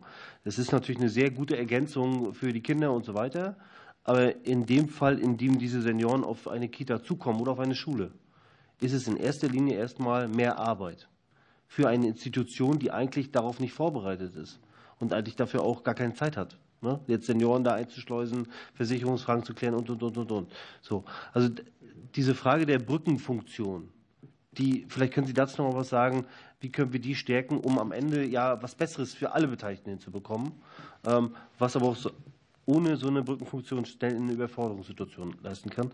Zweite Frage, weiß gar nicht, ob die jetzt hier beantwortet werden kann, aber was ich mich noch gefragt habe, ist, inwiefern ist das, was Sie zum Beispiel jetzt bei der Schülervertretung machen, eigentlich auch Schule der Demokratie? Also ich würde, frage mich ein bisschen, gibt es Zahlen, wie viele Menschen in einer Schülervertretung ähm, sich äh, organisiert haben und dann später zum Beispiel in die kommunale Demokratie übergehen oder in Gremien der Zivilgesellschaft von Trägern und so weiter. So, weil mein Eindruck ist, wenn man das mal kennengelernt hat, dann lässt es einen vielleicht nicht mehr los. So war es jetzt bei mir zum Beispiel, jetzt nicht bei der Schüler, aber bei den Studierendenschaften. Aber also ich glaube, wenn man das einmal gemacht hat, sozusagen, ist das eine Schule, die einen für das ganze Leben prägt. Weil wir auf die Zielgerade kommen müssten, gibt es noch Fragen jetzt? Das sehe ich nicht. Dann gerne Herr Fabricius. Ja, ich würde direkt darauf eingehen, was Herr von Manotki gerade gesagt hat. Ich glaube, in jedem Fall ist es das. Ähm, und allgemein, wenn wir uns die Frage stellen, gerade mit der Demokratiekrise, äh, in der wir uns befinden, ähm, wie wir da auch Schulen und Schüler einbinden können, ähm, muss die Lösung auf jeden Fall sein, dass man auch solche Strukturen stärkt. Also wir haben auf jeden Fall politische Bildung haben wir viel zu wenig an Schulen. Ich glaube, es variiert zwischen 1 und 4 Prozent der Unterrichtszeit, die dafür drauf geht. Aber wenn wir politische Bildung haben, dann ist sie auch sehr theoretisch. Dann geht es darum, wie funktionieren unsere Staatsstrukturen, wie funktioniert Gewaltenteilung, was ja alles sehr, sehr wichtig ist. Das bezweifle ich auch gar nicht. Aber mindestens genauso wichtig ist, dass man Schülern auch diese Erfahrungen vermittelt der Selbstwirksamkeit und auch Demokratie halt erfahrbar macht. Ähm, weil es bringt uns wenig, wenn wir an Schulen einfach vermitteln, so funktioniert das politische System und damit quasi implizieren, dass der einzige Weg, sich politisch zu beteiligen, die Wahl ist und dann eben all diese anderen Strukturen auch anders Einfluss zu nehmen, auch anders an der Demokratie sich zu beteiligen, ähm, außen vor lassen. Also insofern, ich glaube, da Schule auch die Veran also Schule oder der Raumschule hat die Verantwortung, auch im Sinne der politischen Bildung da mehr drauf einzugehen und auch das halt ähm, ja, zu fördern. Ich habe jetzt keine konkreten Zahlen, wie viele Schülervertreter Politiker werden. Ich kann das nur aus, aus persönlichen Erfahrungsberichten ähm, berichten, dass halt ich von vielen auch Leuten weiß, die jetzt aus der Schülervertretung raus sind, dass sie halt danach dann weitermachen, weil es halt einfach auch Spaß macht, weil auch diese, dieses Gefühl, selber was verändern zu können, einfach so auch erfüllend ist, dass man dann daran hängen bleibt und quasi Blut geleckt hat, im positivsten Sinne des Wortes. Ich glaube, das müssen wir auch andersrum abfragen. Man kann ja eher mal in der eigenen Parteistruktur oder in der Fraktion fragen, wer alles Schülervertreter war. Wir können ja mal kurz die Probe machen. Wer von uns war nicht mindestens Klassensprecher? Okay, mehr als ich dachte. Fürs Protokoll, die Zahl war vier. Ja, dann noch zu Ihrer Frage, Frau Fester. Ähm, konkret glaube ich, wenn man diese Vernetzungsfrage angehen will, auch politisch, ähm, Finanzierung ist natürlich super wichtig. Aber bei, also man kann jetzt nicht jeden Lesepartner in Deutschland finanzieren. Man kann nicht 8,4 Millionen Menschen finanzieren, weil vieles halt auch nicht in diesen Institutionen feststeckt. Ich glaube, was man Anfang wäre, und das ist natürlich eine Mammutaufgabe, dass man sich überhaupt mal die Aufgabe nimmt oder sich vornimmt, das überhaupt alles mal zu sammeln, was es eigentlich gibt. Ähm, und es muss, ich weiß nicht, ob es jetzt eine Mega-Datenbank wird mit allen Bildungsengagementstrukturen in Deutschland, aber sowas in die Richtung, dass man zumindest mal einen Überblick gewinnt darüber, was gibt es wo ähm, es gibt zum Beispiel in anderen Bereichen, ich kenne es von Schülerwettbewerben, da hat man genau das gleiche Problem. Es gab irgendwie in Deutschland, vor zehn Jahren gab es irgendwie hunderte von Schülerwettbewerben, da haben sich jetzt die Kultusministerien mal rangesetzt und einfach eine Datenbank erstellt, eine Liste von all dem, was es gibt. Wenn man vielleicht damit mal anfängt, quasi sich, sich überhaupt der Frage anzunehmen, was gibt es alles und dadurch halt dann die Möglichkeit schafft, ähm, einerseits auch Vernetzung zu betreiben, weil man halt auch einsehen kann, wo gibt es Potenziale, aber auch die Möglichkeit schafft, sich inspirieren zu lassen, dadurch, dass man halt sieht, was gibt es für Projekte, was kann man an Lesepatenschaften machen, etc. Ähm, nur, als, nur als Impuls jetzt vielleicht da mal erstmal in die, in die Wissenssicherung ähm, und Sammeln zu gehen und dann von dort aus weiterzumachen. Mal mit der ähm, einfachen Beantwort oder mit der einfachen Frage an. Ähm, brauchen wir mehr Forschung? Ja, wir brauchen mehr Forschung. Das haben wir auch in dem Policy Paper aufgeschrieben. Ähm, es ist total erstaunlich. Bildung ist so ein ähm, weit verbreitetes Feld bürgerschaftlichen Engagements und um, zivilgesellschaftlicher Aktivitäten. Trotzdem gibt es kaum Forschung dazu. Also das ist wirklich ein ganz, ganz junges Feld. Wir sind tatsächlich mit unserem Projekt auch eine der ersten, die das Feld ähm, beackern. Ähm, das würden wir sehr ähm, begrüßen, wenn es da auf jeden Fall in die Richtung ein bisschen mehr Unterstützung gäbe, dass wir die Forschung ausweiten können und entsprechende Zahlen brauchen. zum Thema Kooperation. Ähm, da muss man erstmal differenzieren. Das sind ja zwei Formen von Kooperation. Also die eine ähm, Sache, die Sie ansprachen, sind einmal die zivilgesellschaftlichen Akteure untereinander. Und sicherlich, da kann man Strukturen ähm, schaffen. Das andere, was Sie schon indirekt ansprachen, nämlich auch mit ähm, dem Aspekt der KMK, ähm, ist natürlich ähm, die Kooperation zwischen den Sektoren. Also erstens, wie fördern wir äh, die Kooperation zwischen zivilgesellschaftlichen Akteuren und politischen Akteuren? Und ähm, das ist natürlich ein bisschen schwierig, weil ähm, das Grundproblem, was wir immer wieder sehen, ist, dass ähm, Bildung bisher immer als Schulbildung gesehen wird. Und diese ähm, Beiträge, die zivilgesellschaftliche Akteure für die Bildung leisten, ähm, die werden halt einfach immer so ein Stück weit ähm, hinten übergekehrt. Und das sehen wir auch an Kooperationen zwischen Schulen und zivilgesellschaftlichen Akteuren.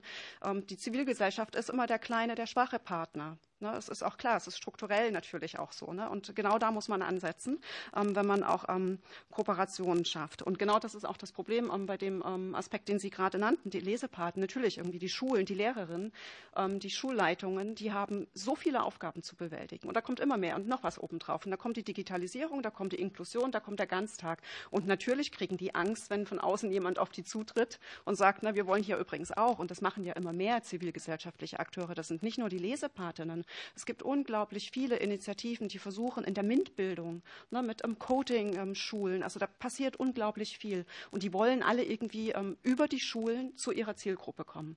Ist auch total logisch. Ne? Also in den Schulen sitzen die Kinder, die ähm, man erreichen möchte. Und da braucht es natürlich entsprechende Strukturen, so Vernetzungsstrukturen. Und ich glaube ehrlich gesagt, da gäbe es auch schon gute Ansätze da muss man halt eben wieder zur Kooperation kommen. Wir denken Bildung und Engagement einfach immer noch viel zu sehr in, in Silos. Ne? Da gibt es gute ähm, Engagementinfrastrukturen auf lokaler Ebene. Es gibt inzwischen auch ähm, von, ähm, aus, aus der Bildungsperspektive gibt es ähm, Strukturen, die auch versuchen, ähm, die, die Bildungsakteure vor Ort zu vernetzen. Aber das geht eben nicht zusammen. Also man muss sozusagen diese beiden ähm, Engagement- und Bildungsakteure stärker zusammenbringen. Und ähm, das betrifft sowohl die zivilgesellschaftlichen Akteure als auch die staatlichen Akteure. Und was da die entsprechenden Formate sind, das weiß ich nicht. Da gibt es aber bestimmt auch schon gute Ansätze. So, jetzt muss ich noch mal kurz gucken. Nö, ich glaube, habe ich was vergessen? Nee, ich glaube, ich habe alles. Dann vielen herzlichen Dank, Herr Fabricius, Frau Prima, dass Sie unsere Fragen so ähm, gut strukturiert haben in ihrer, in ihrer Beantwortung, das gut zusammengebunden haben. Ich glaube, unser Bild ist größer geworden, es ist klarer geworden und äh, wenn unter uns die Inspiration jetzt groß ist, vielleicht laden wir noch mal zu einem extra Forum ein, ähm, dass wir die konkreten Fragen noch mal vertiefen können. Also ich, ich nehme, also was bei mir so ein bisschen hängen bleibt, ist, wie kriegen wir es konkret operationalisiert zwischen den Ebenen Bund, die wir hier sind, und letztendlich Kommune, wo es passiert. Ähm, wir hoffen alle, und das war auch unser Input in die Engagementstrategie, dass wir tatsächlich am Ende des Tages zu einer kommunalen Unterstützung kommen, einer fest verankerten kommunalen Unterstützung. Ähm, der Weg ist aber noch weit. Ja, und deswegen wird es ein Prozess sein, wie wir uns da annähern. Deswegen bleiben wir sehr, sehr gerne dazu im Gespräch. Vielen herzlichen Dank für Ihre Mühe und Ihren Inhalt. Dann schließe ich, ja. Und auch an die Kolleginnen und Kollegen für die engagierten Fragen. Ich schließe damit diesen Tagesordnungspunkt, komme zu Verschiedenes. Gibt es zu Verschiedenes Wortmeldungen außer Fertigwerden? Das sehe ich nicht. Dann äh, schließe ich damit die Sitzung. Danke sehr an alle nochmal, auch dem Sekretariat unter erschwerten Bedingungen und so gut unterstützt und durch die äh, Veranstaltung geführt zu haben. Einen schönen Abend noch, einen guten Nachhauseweg, wenn es denn soweit ist.